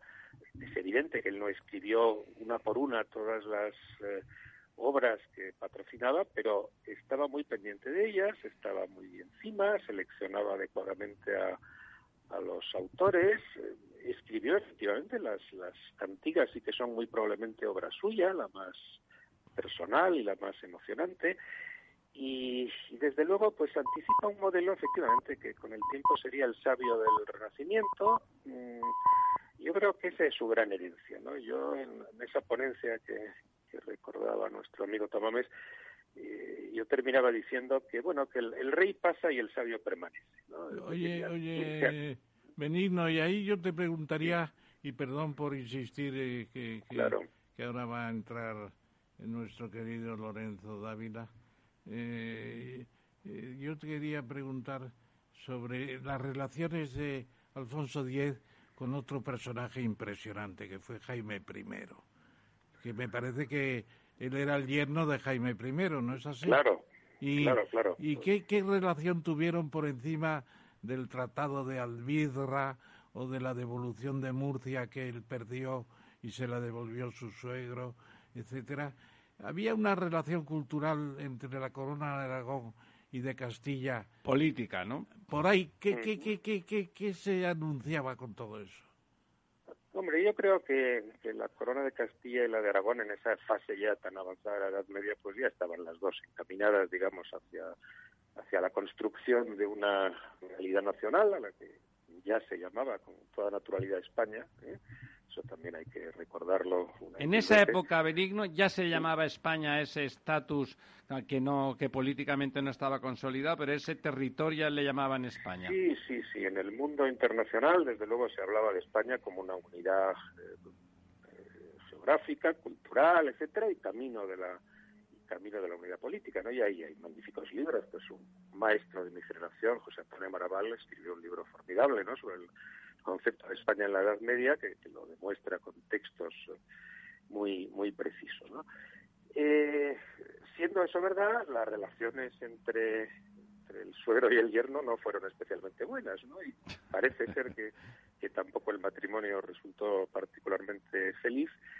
Eh, y hay también un factor que no deja de ser importante. Yo creo que el suegro tuvo ciertos celos, o cuando menos recelos, ¿eh? de que Alfonso consiguiera ser emperador del Sacro Imperio Romano Germánico y seguramente hizo todo lo posible por, por, impedirlo. Eh, es verdad también que por su propia naturaleza la, geografía se impone, ¿no? El, mundo de la corona de Aragón pues tendía más hacia Italia, tendía más hacia el Mediterráneo y el mundo de Castilla pues siempre tendió más hacia hacia Centro Europa pero no la relación eh, parece ser eh, que no que no fue buena y fue otro más de los, los muchos motivos que, que entristecieron sus últimos años no eh, Alfonso acabó muy mal acabó muy mal sus relaciones con la familia con, su hijo Sancho el Bravo de hecho lo matan los hijos no en, esa revuelta. claro de la de la rebelión nobiliaria contra él en fin. Y, y luego le apenaba también hay hay un curioso. La interpretación de, Alfonso X en la historiografía española es muy curiosa porque eh, ya algunos siglos después, Juan de Mariana, que era un magnífico historiador, jesuita talaverano, eh, era profundamente crítico ¿no? y dejó un, mensaje que todavía se repite, yo a veces lo veo repetido, que es que el bueno del rey Alfonso mientras miraba al cielo perdió la tierra, ¿no? por poco pierde Castilla y demás. ¿no?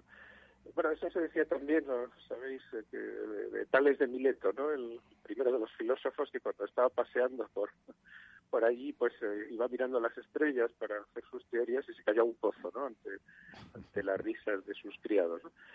Pero bueno, que, que, Alfonso efectivamente no fue un hombre feliz en lo personal, eh, pero esa huella cultural que dejó es, es realmente imponente, ¿no? Y, deberíamos estar muy orgullosos de ella. Lorenzo. Sí, buenas noches, don Benigno. A mí me gustaría, si, si, usted me lo permite, eh, volver un poquito más al, al, momento actual y hacer referencia a otro de sus perfiles, que es el perfil académico como catedrático en una institución como el San Pablo CEU, donde bueno, pues tuvo una, un papel muy relevante, muy importante en la época de la transición, dentro incluso del colectivo de los estudiantes, con ese grupo tácito que, que fue importantísimo en, para, para poder articular ese proceso de la transición. ¿no? Pero no solamente eso, ¿no? porque la propia Asociación Católica de Propagandistas, pues bueno, en sus principios pues va a esa especie de, de, de alguna forma de vocación hacia, hacia lo político. ¿no? Sin embargo, eh, yo eh, veo a la juventud actual muy en una situación muy atónica ¿no? Eh, desde el punto de vista político. Usted que está en contacto con ellos y además entiendo que en asignaturas de política, ¿no? donde debería eh, en principio pues tener o haber un interés mayor por la acción política, ¿qué nos puede contar de qué está pasando a la juventud? ¿no? Porque realmente no parece en una situación que yo creo pues que empieza a tener una cierta, bueno, al principio del programa se hablaba, cierta gravedad en cuanto a que se están removiendo ciertos pilares del Estado, ¿no? Y de la, y de, no solo de la Constitución, sino de la propia concepción del Estado. Eh, ¿Qué ocurre con la juventud? ¿Qué, qué le pasa? Pues es una, una gran pregunta, ¿no? Yo siempre digo que los profesores universitarios tenemos la singularidad de que cada año, cuando empieza el curso, nosotros tenemos un año más, pero los alumnos siempre tienen los mismos. ¿eh? Siempre tienen 20. suele, pasar, suele pasar. El gap, el gap va creciendo y creciendo y creciendo y entonces uno se da cuenta al final de que hablas ya con, lenguajes distintos. ¿no? Bueno, debo decir, antes de entrar en la pregunta concreta, que mi eh, carrera como catedrático universitario tiene dos etapas. Una muy larga en la Universidad Complutense, donde... Eh, entraron en mi departamento pues unos entonces eh, jóvenes entusiastas llamados, por ejemplo, Pablo Iglesias, ¿eh? y Nadie es perfecto, don Carlos Monedero, en el que se hablaba antes y tal, pues también he coincidido durante años en la facultad. Y por cierto que tenía, tengo una relación, pues bueno, correcta personalmente con él, aunque es evidente que no compartimos las mismas ideas. ¿no? Eh, Universidad de CEU San Pablo, Asociación de Propagandistas, Grupo Tácito, efectivamente eso es eh, una de las esencias de la transición. ¿eh? Hay, hay uno de los gobiernos de Suárez, eh, yo diría que la mitad aproximadamente de los ministros procedían de, ese entorno. gente además de muy primera fila, de muy primera fila. Estamos hablando pues de Landelino Lavilla, estamos hablando de Marcelino Oreja, estamos hablando de, tantos otros, de Alfonso Osorio que son, en fin, eh, gente que eh, eran los grandes profesionales y que dedicaron unos años muy importantes de su vida a hacer política al servicio del interés general. Y eso es una cosa que yo he hecho mucho de menos. Es decir, hemos conseguido que la política se haga profesional, que los eh, jóvenes a los pocos que les interesa, que luego voy a ello, pero los jóvenes con inquietud política pues entran en las juventudes de tal partido a los 20 años, bueno, y si les va medio bien en las eh, maniobras internas, pues a los treinta y tantos años pues ya tienen un alto cargo, o son diputados o, son senadores, o en fin, o han conseguido ya tener una, una profesión política. Y en cambio los grandes profesionales españoles cada vez rehuyen más la política. Yo creo que esa es una de las causas. Si me permite un pequeño paréntesis resumiendo lo que usted ha dicho, la política, la profesionalización de la política ha conseguido que los profesionales no se dediquen a la política. Pues eh, así es, así es. Yo siempre digo que la política ¿eh? tiene que llamar a los mejores, al menos durante un tiempo de su vida. ¿eh? Y yo conocí como letrado pues las, las cortes a partir del año 81, ¿no? Entonces, bueno, era muy distinto el perfil las biografías, eh, para centrarlo en términos objetivos de los políticos de entonces, no se parecían en nada a los de ahora. Eh, los jóvenes, los jóvenes mm, están un poco alejados, yo creo. Perciben la parte negativa de la política, tienen una opinión bastante mala ¿eh? de, los líderes políticos. como todo el conjunto de la sociedad española están empezando a polarizarse mucho. Claro, yo he conocido los mundos muy distintos, ¿no? Desde el punto de vista universitario, pero están muy polarizados. Cuesta hacerles entender, bueno, que la política democrática pues, exige pluralidad de opiniones y respeto y tolerancia, etcétera, pero se quedan muchas veces en, la anécdota, en, la frase más o menos eh, ingeniosa o a veces incluso peor todavía, injuriosa, ¿no? Eh, yo procuro evitarlo. ¿eh? ¿No tiene que ver eso, don Benigno, con esa con esa falta de con la partitocracia que comentaba don Raúl del Pozo antes es una, esta constitución de la partitocracia ha alejado lo acaba de decir usted al profesional a la persona brillante a la persona con capacidad intelectual y profesional de la política y por lo tanto no hay ejemplo no hay ejemplaridad de ningún tipo no hay ningún tipo de heroísmo intelectual, vamos a llamarle así, que no se trata de, jugarse la vida en la política y por lo tanto a un joven que espera cierta épica de, de, la vida no se la ofrece la política? Sí, sí, sin duda eso es eso es muy cierto. Es verdad que es un fenómeno bastante universal, ¿no? Los españoles que yo digo siempre que tenemos muchas virtudes, pero también algún defecto, ¿no? Y entre los defectos está que siempre pensamos que todo lo malo nos ocurre a nosotros. sí, es verdad. hay que oír, hay que oír a, mis colegas de ciencia política y de derecho constitucional italianos, franceses y alemanes. Y, dicen lo mismo, ¿verdad?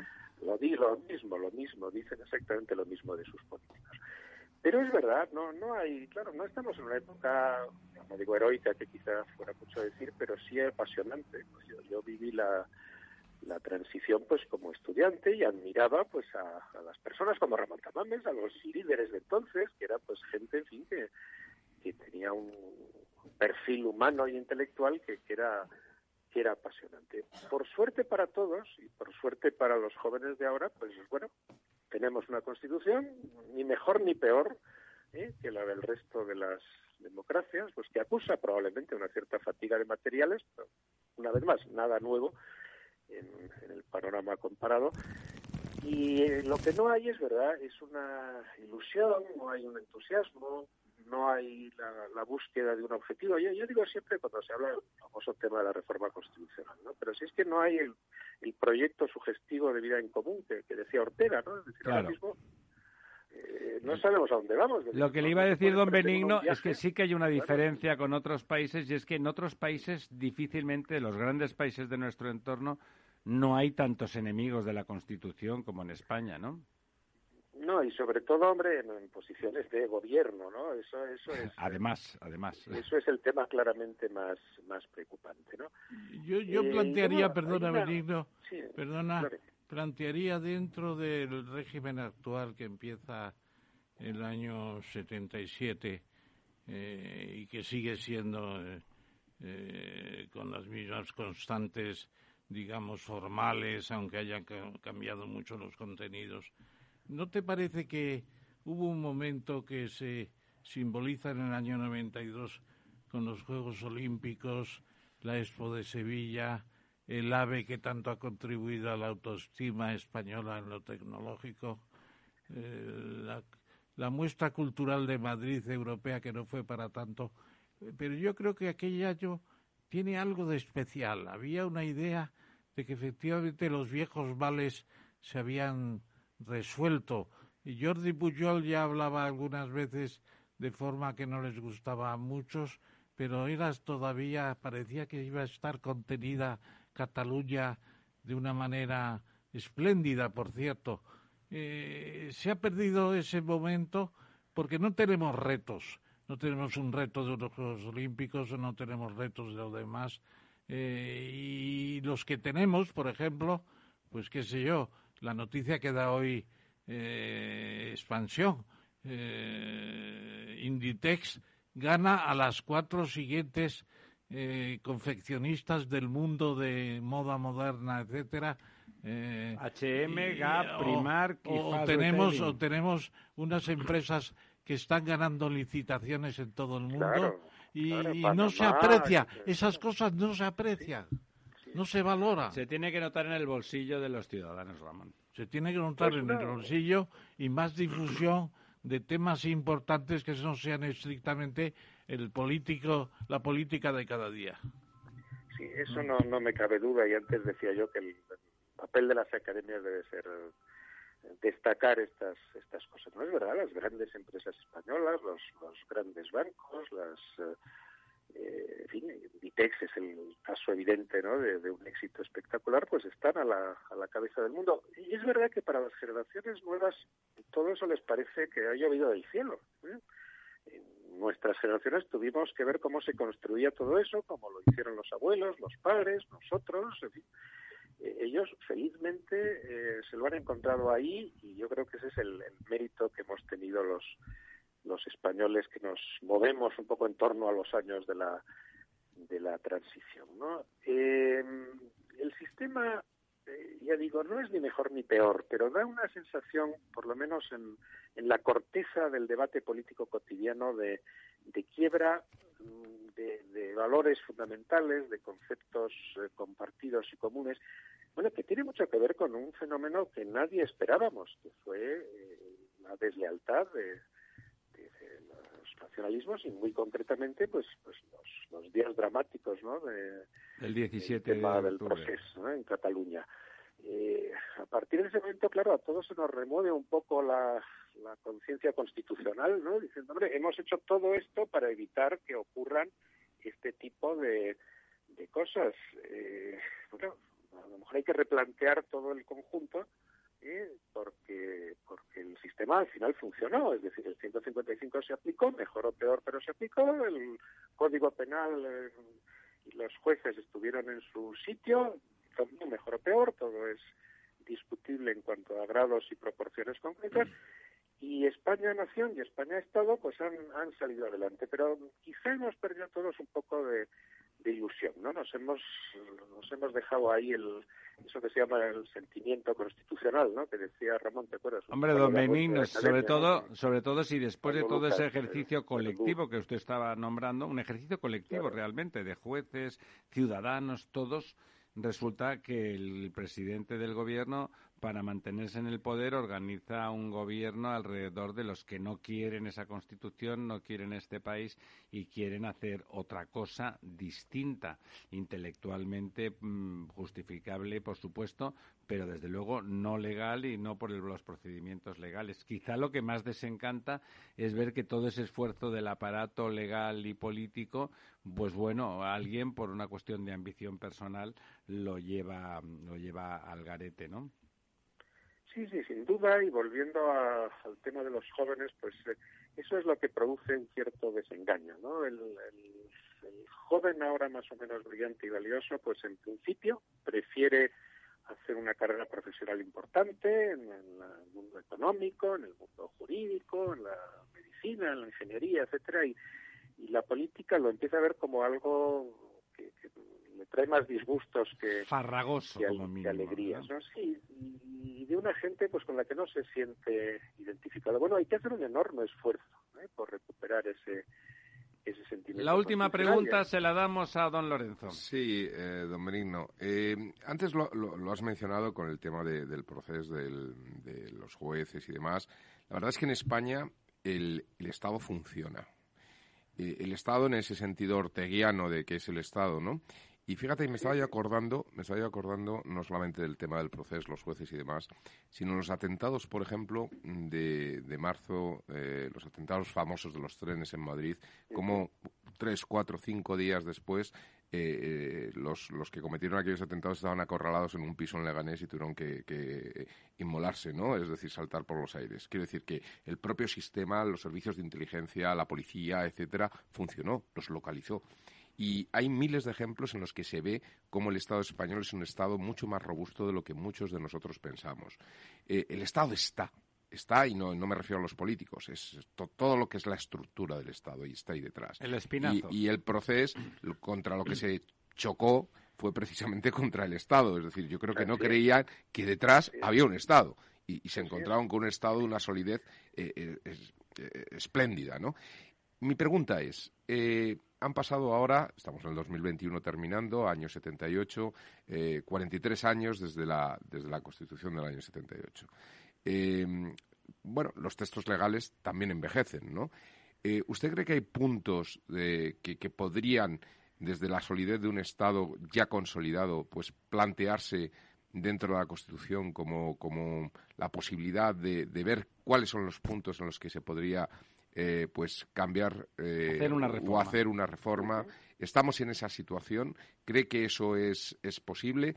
¿O cree que la Constitución actual sigue siendo plenamente vigente en todos y cada uno de sus puntos? Vamos a ver, yo, yo distinguiría claramente dos, dos aspectos. No hay una especie de, ADN de la Constitución, unas señas de identidad, eh, monarquía parlamentaria, Estado autonómico, con soberanía nacional única y amplio reconocimiento de las autonomías, Estado social y democrático de derecho. Ese es el ADN de la Constitución y eso, desde mi punto de vista, sigue siendo plenamente válido. Aparte de ello, hay otros muchos aspectos en los que sin duda, sin duda, cuarenta y tantos años de experiencia e incluso los de pandemia, pues demuestran que que hay muchas cosas que cambiar, hay derechos fundamentales nuevos, la era tecnológica, hay mecanismos de vertebración entre el Estado y las comunidades autónomas que no funcionan del todo bien, dicho en términos de eufemismo. Eh, hay muchas cuestiones de, la propia integración en la Unión Europea, no hay una cláusula de, integración del derecho comunitario en, la Constitución española. Bueno, todo eso sería mejorable. Ahora, mi pregunta es, si abrimos el tema de la reforma constitucional, los enemigos de la Constitución les estamos poniendo en condiciones de aprovechar la coyuntura para poner en cuestión lo que no se puede tomar. Todo, ¿verdad? Claro. Entonces, si cosas tan elementales, efectivamente, como eliminar la palabra minusválidos, que hoy día pues se habla de ello, el artículo 49, que es una palabra, pues bueno, que tenía a lo mejor un uso social distinto en el año 78 que ahora. Pero si eso va a servir de pretexto para a partir de ahí entrar a eh, poner en cuestión los fundamentos del sistema constitucional, los pilares del edificio, pues me temo que no es que no es el mejor momento. Es decir, yo creo que es el, el tiempo de estudiar bien a fondo las mejoras que necesita la Constitución, que sin duda, sin duda las necesita, eh, pero sabiendo que eh, hoy día hay mucha gente que está deseando no se dan las condiciones de lealtad de lealtad suficiente. Habría que hablar de lealtad no don Benigno empezando empezando empezando aunque no lo hayas dicho que querido Benigno por la monarquía parlamentaria claro. Claro, claro, las que hubo en el 78. En el 78 hicisteis todos un esfuerzo político y los españoles de a pie lo acompañamos entusiásticamente pues por, por dejar al lado eh, legítimas preferencias ideológicas y por mirar el interés común. Yo creo que el panorama actual pues no es el mismo ¿eh? y por tanto pues yo eh, no, no abriría esa opción. Ese melón, repito, como profesor y como estudioso de esa materia, la que he dedicado mi vida profesional, eh, que la Constitución, por supuesto, que necesita mejoras. Don Benigno Pendas, eh, presidente, nuevo presidente de la Real Academia de Ciencias Morales y Políticas, muchísimas gracias por estar aquí tan relajadamente disertando y pensando y reflexionando con nosotros. ¿eh? Muchísimas gracias. Esta es su casa. Ya sabe usted, salga, entre en el año también como es evidente que está usted saliendo. Muchísimas gracias por estar pues con nosotros. Mismo para todos. Gracias, Benigno, y hasta pronto. La verdad desnuda. Capital Radio. Capital Radio os desea feliz Navidad.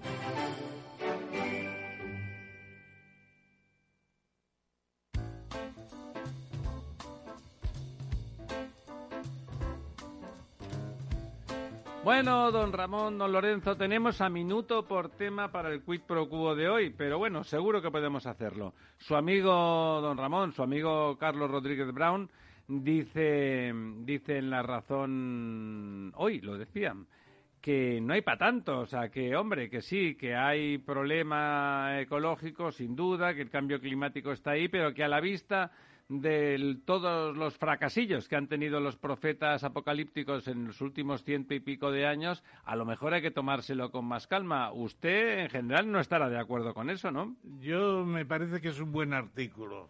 No, el artículo es eh, brillante, pero le pregunto si está usted de acuerdo. Final, al final, la síntesis dice que a pesar de todo hay esos problemas, pero que, claro, la precisión de las predicciones es absolutamente insoportable. Que diga Malthus que el desastre demográfico de Inglaterra sería en 1798, pues han pasado dos siglos y medio y no ha pasado nada. Que diga Gibbons que se acababa el carbón en 1865 y tenemos más carbón que nunca. O que Paul Ehrlich de la Universidad de Stanford que la humanidad iba a desaparecer en 20 años, han pasado 80 y no pasa nada o todos los, Quizá don Ramón le, parece que... Al Gore predijo en 2008 que en cinco años no habría más hielo en el Polo Norte. Quizá el error en todos estos casos, casi el, patrón común ahora que los iba usted diciendo, ya lo había leído, pero es que había poca fe en nuestra capacidad de adaptación tecnológica, ¿no? No, no, no, que había era mucha osadía en las predicciones. Bueno, y, poca fe en que nos podíamos eh, adaptar. y a veces a lo mejor hasta intereses. No, a mí esto me ha gustado mucho el, artículo de, Carlos. Es, bueno, es, muy bueno, sí. Eh, y a mí esto me recuerda, fíjate, yo hace poco veía la película esta de No mires arriba, ¿no? Y eh, obviamente yo me creo... Que son los políticos no haciendo caso a los que no es buena película. Bueno, pues tiene muchas cosas interesantes. Es una, comedia, pero tiene cosas interesantes. Pero bueno, eh, habla sobre el tema del, del cometa este que se estrella y destruye la humanidad, ¿no? Y claro, sin ser científico uno piensa en un cometa de 10 kilómetros, ¿no? En lo que supone dentro una pelota, una roca grande, una roca de 10 kilómetros, en lo que supone dentro de lo que es el planeta, y, uno no termina de creer que eso pueda destruir que es el verdad, ¿eh? planeta. Bueno, eh, bueno, destruir el planeta no, pero es, es, era del tamaño del, de, lo sí, de los sí, dinosaurios. de los dinosaurios, sí, sí, pero que y la velocidad a que llega. Uno, no termina, no termina de creérselo, ¿no? de ver de coges la Tierra y ves lo que supone 10 kilómetros, que es como de aquí a, a, a, Plaza Castilla y dices esto por mucha fuerza que lleve la velocidad, por la aceleración negativa de pasar a cero, etcétera, esto crea un tsunami que destruye la humanidad entera, etcétera, etcétera. Resulta difícil de creer. Me ocurre lo mismo y, lo digo porque a raíz de esto te pones a hacer cálculos con la calculadora dices, a ver, los 7.500 millones de, habitantes que estamos en la Tierra, si nos pusiéramos en una manifestación de estos que nos cuentan como a uno por metro cuadrado, y esto ya con cierta distancia y demás, ocuparíamos unos 7.500 eh, eh, kilómetros de la superficie de la Tierra de un planeta... la provincia de Madrid. aproximadamente, de un planeta que tiene 510 millones de kilómetros cuadrados. Y uno piensa, 7.500 de 510 pueden provocar el fin de la Tierra y también me resulta difícil de creer. Bueno. Bueno, está bien visto. Muy rápido. Eh, Inditex, simplemente lo ha comentado usted antes, ahí podemos pasar rápido. Sigue siendo un ejemplo extraordinario. Eh, Algunos les tienen manías, pero realmente es el beneficio es mayor que el H&M más Gap, más Primark, más Uniclo, juntos, juntos. Más, más juntos, son 2.505 millones de euros en los primeros de beneficio. Nueve, meses. De beneficio. Y son, claro, las competidoras máximas. Es formidable que Pablo Isla, eh, con naturalmente lo que era la empresa ya cuando la cogió por banda, por así decirlo, de Amancio Ortega, haya conseguido esto. La pregunta es, va a seguir en esa misma tendencia. Bueno, yo creo que la herencia ya de Amancio Ortega yo creo que hay una tecnoestructura en la empresa. Ya hay una cultura de empresa y hay un que la crea, insisto, Amancio Ortega. no cabe duda de que Pablo Isla es uno de esos personajes que si, si entra en la política, ojo con Pablo Casado, no te cases con él. No lo, no, no lo hará. no te cases. No lo hará, yo creo que no lo hará. Don Jaime Malet, presidente, que estuvo, ha estado aquí con nosotros de la Cámara de Comercio de Estados Unidos y CEO de TELAM, eh, dice cosas que hemos comentado aquí, que Cataluña pasará por años de decadencia, pero que espera, como esperamos todos, que al final del túnel haya luz. Es un tanto machadiano, cuando Machado en su poema sobre las dos Españas, que una de ellas te matará, etcétera, al final dice que se resolverá por el pasado macizo de la raza.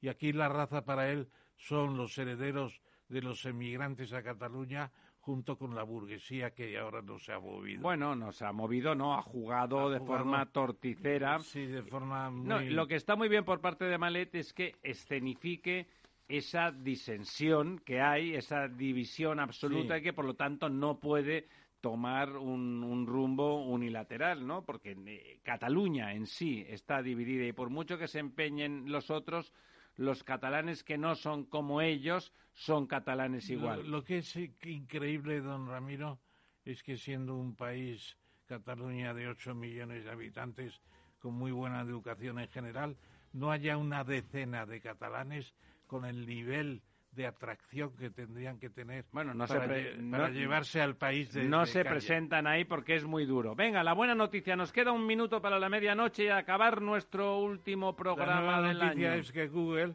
se alía con Indra para impulsar su oferta en la nube en España. Bien por Indra, ¿no? claro, con Indra que es la empresa tecnológica más importante de España en estos momentos. A pesar de que hayan puesto a su frente a un señor que no tiene ni idea de eso, ¿no? Eh, hay una tecnoestructura ya que funciona que le debe mucho. Y se le puede poner a cualquiera y pagarle un. Abril Martorell, Abril Martorell dejó una buena herencia como Pablo Isla. Como para poner ahora a un Vamos a ver.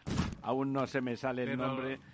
A un ganapán, a un que ganapán. Eso de la nube es muy Señoras, señores, en 30 segundos se acaba el día. Que tengan ustedes una fantástica salida de año. Cuídense. Está el país lleno de Omicron. Pues eh, que empiece Alfa, que empiece Alfa el próximo día 1. Muy buenas noches.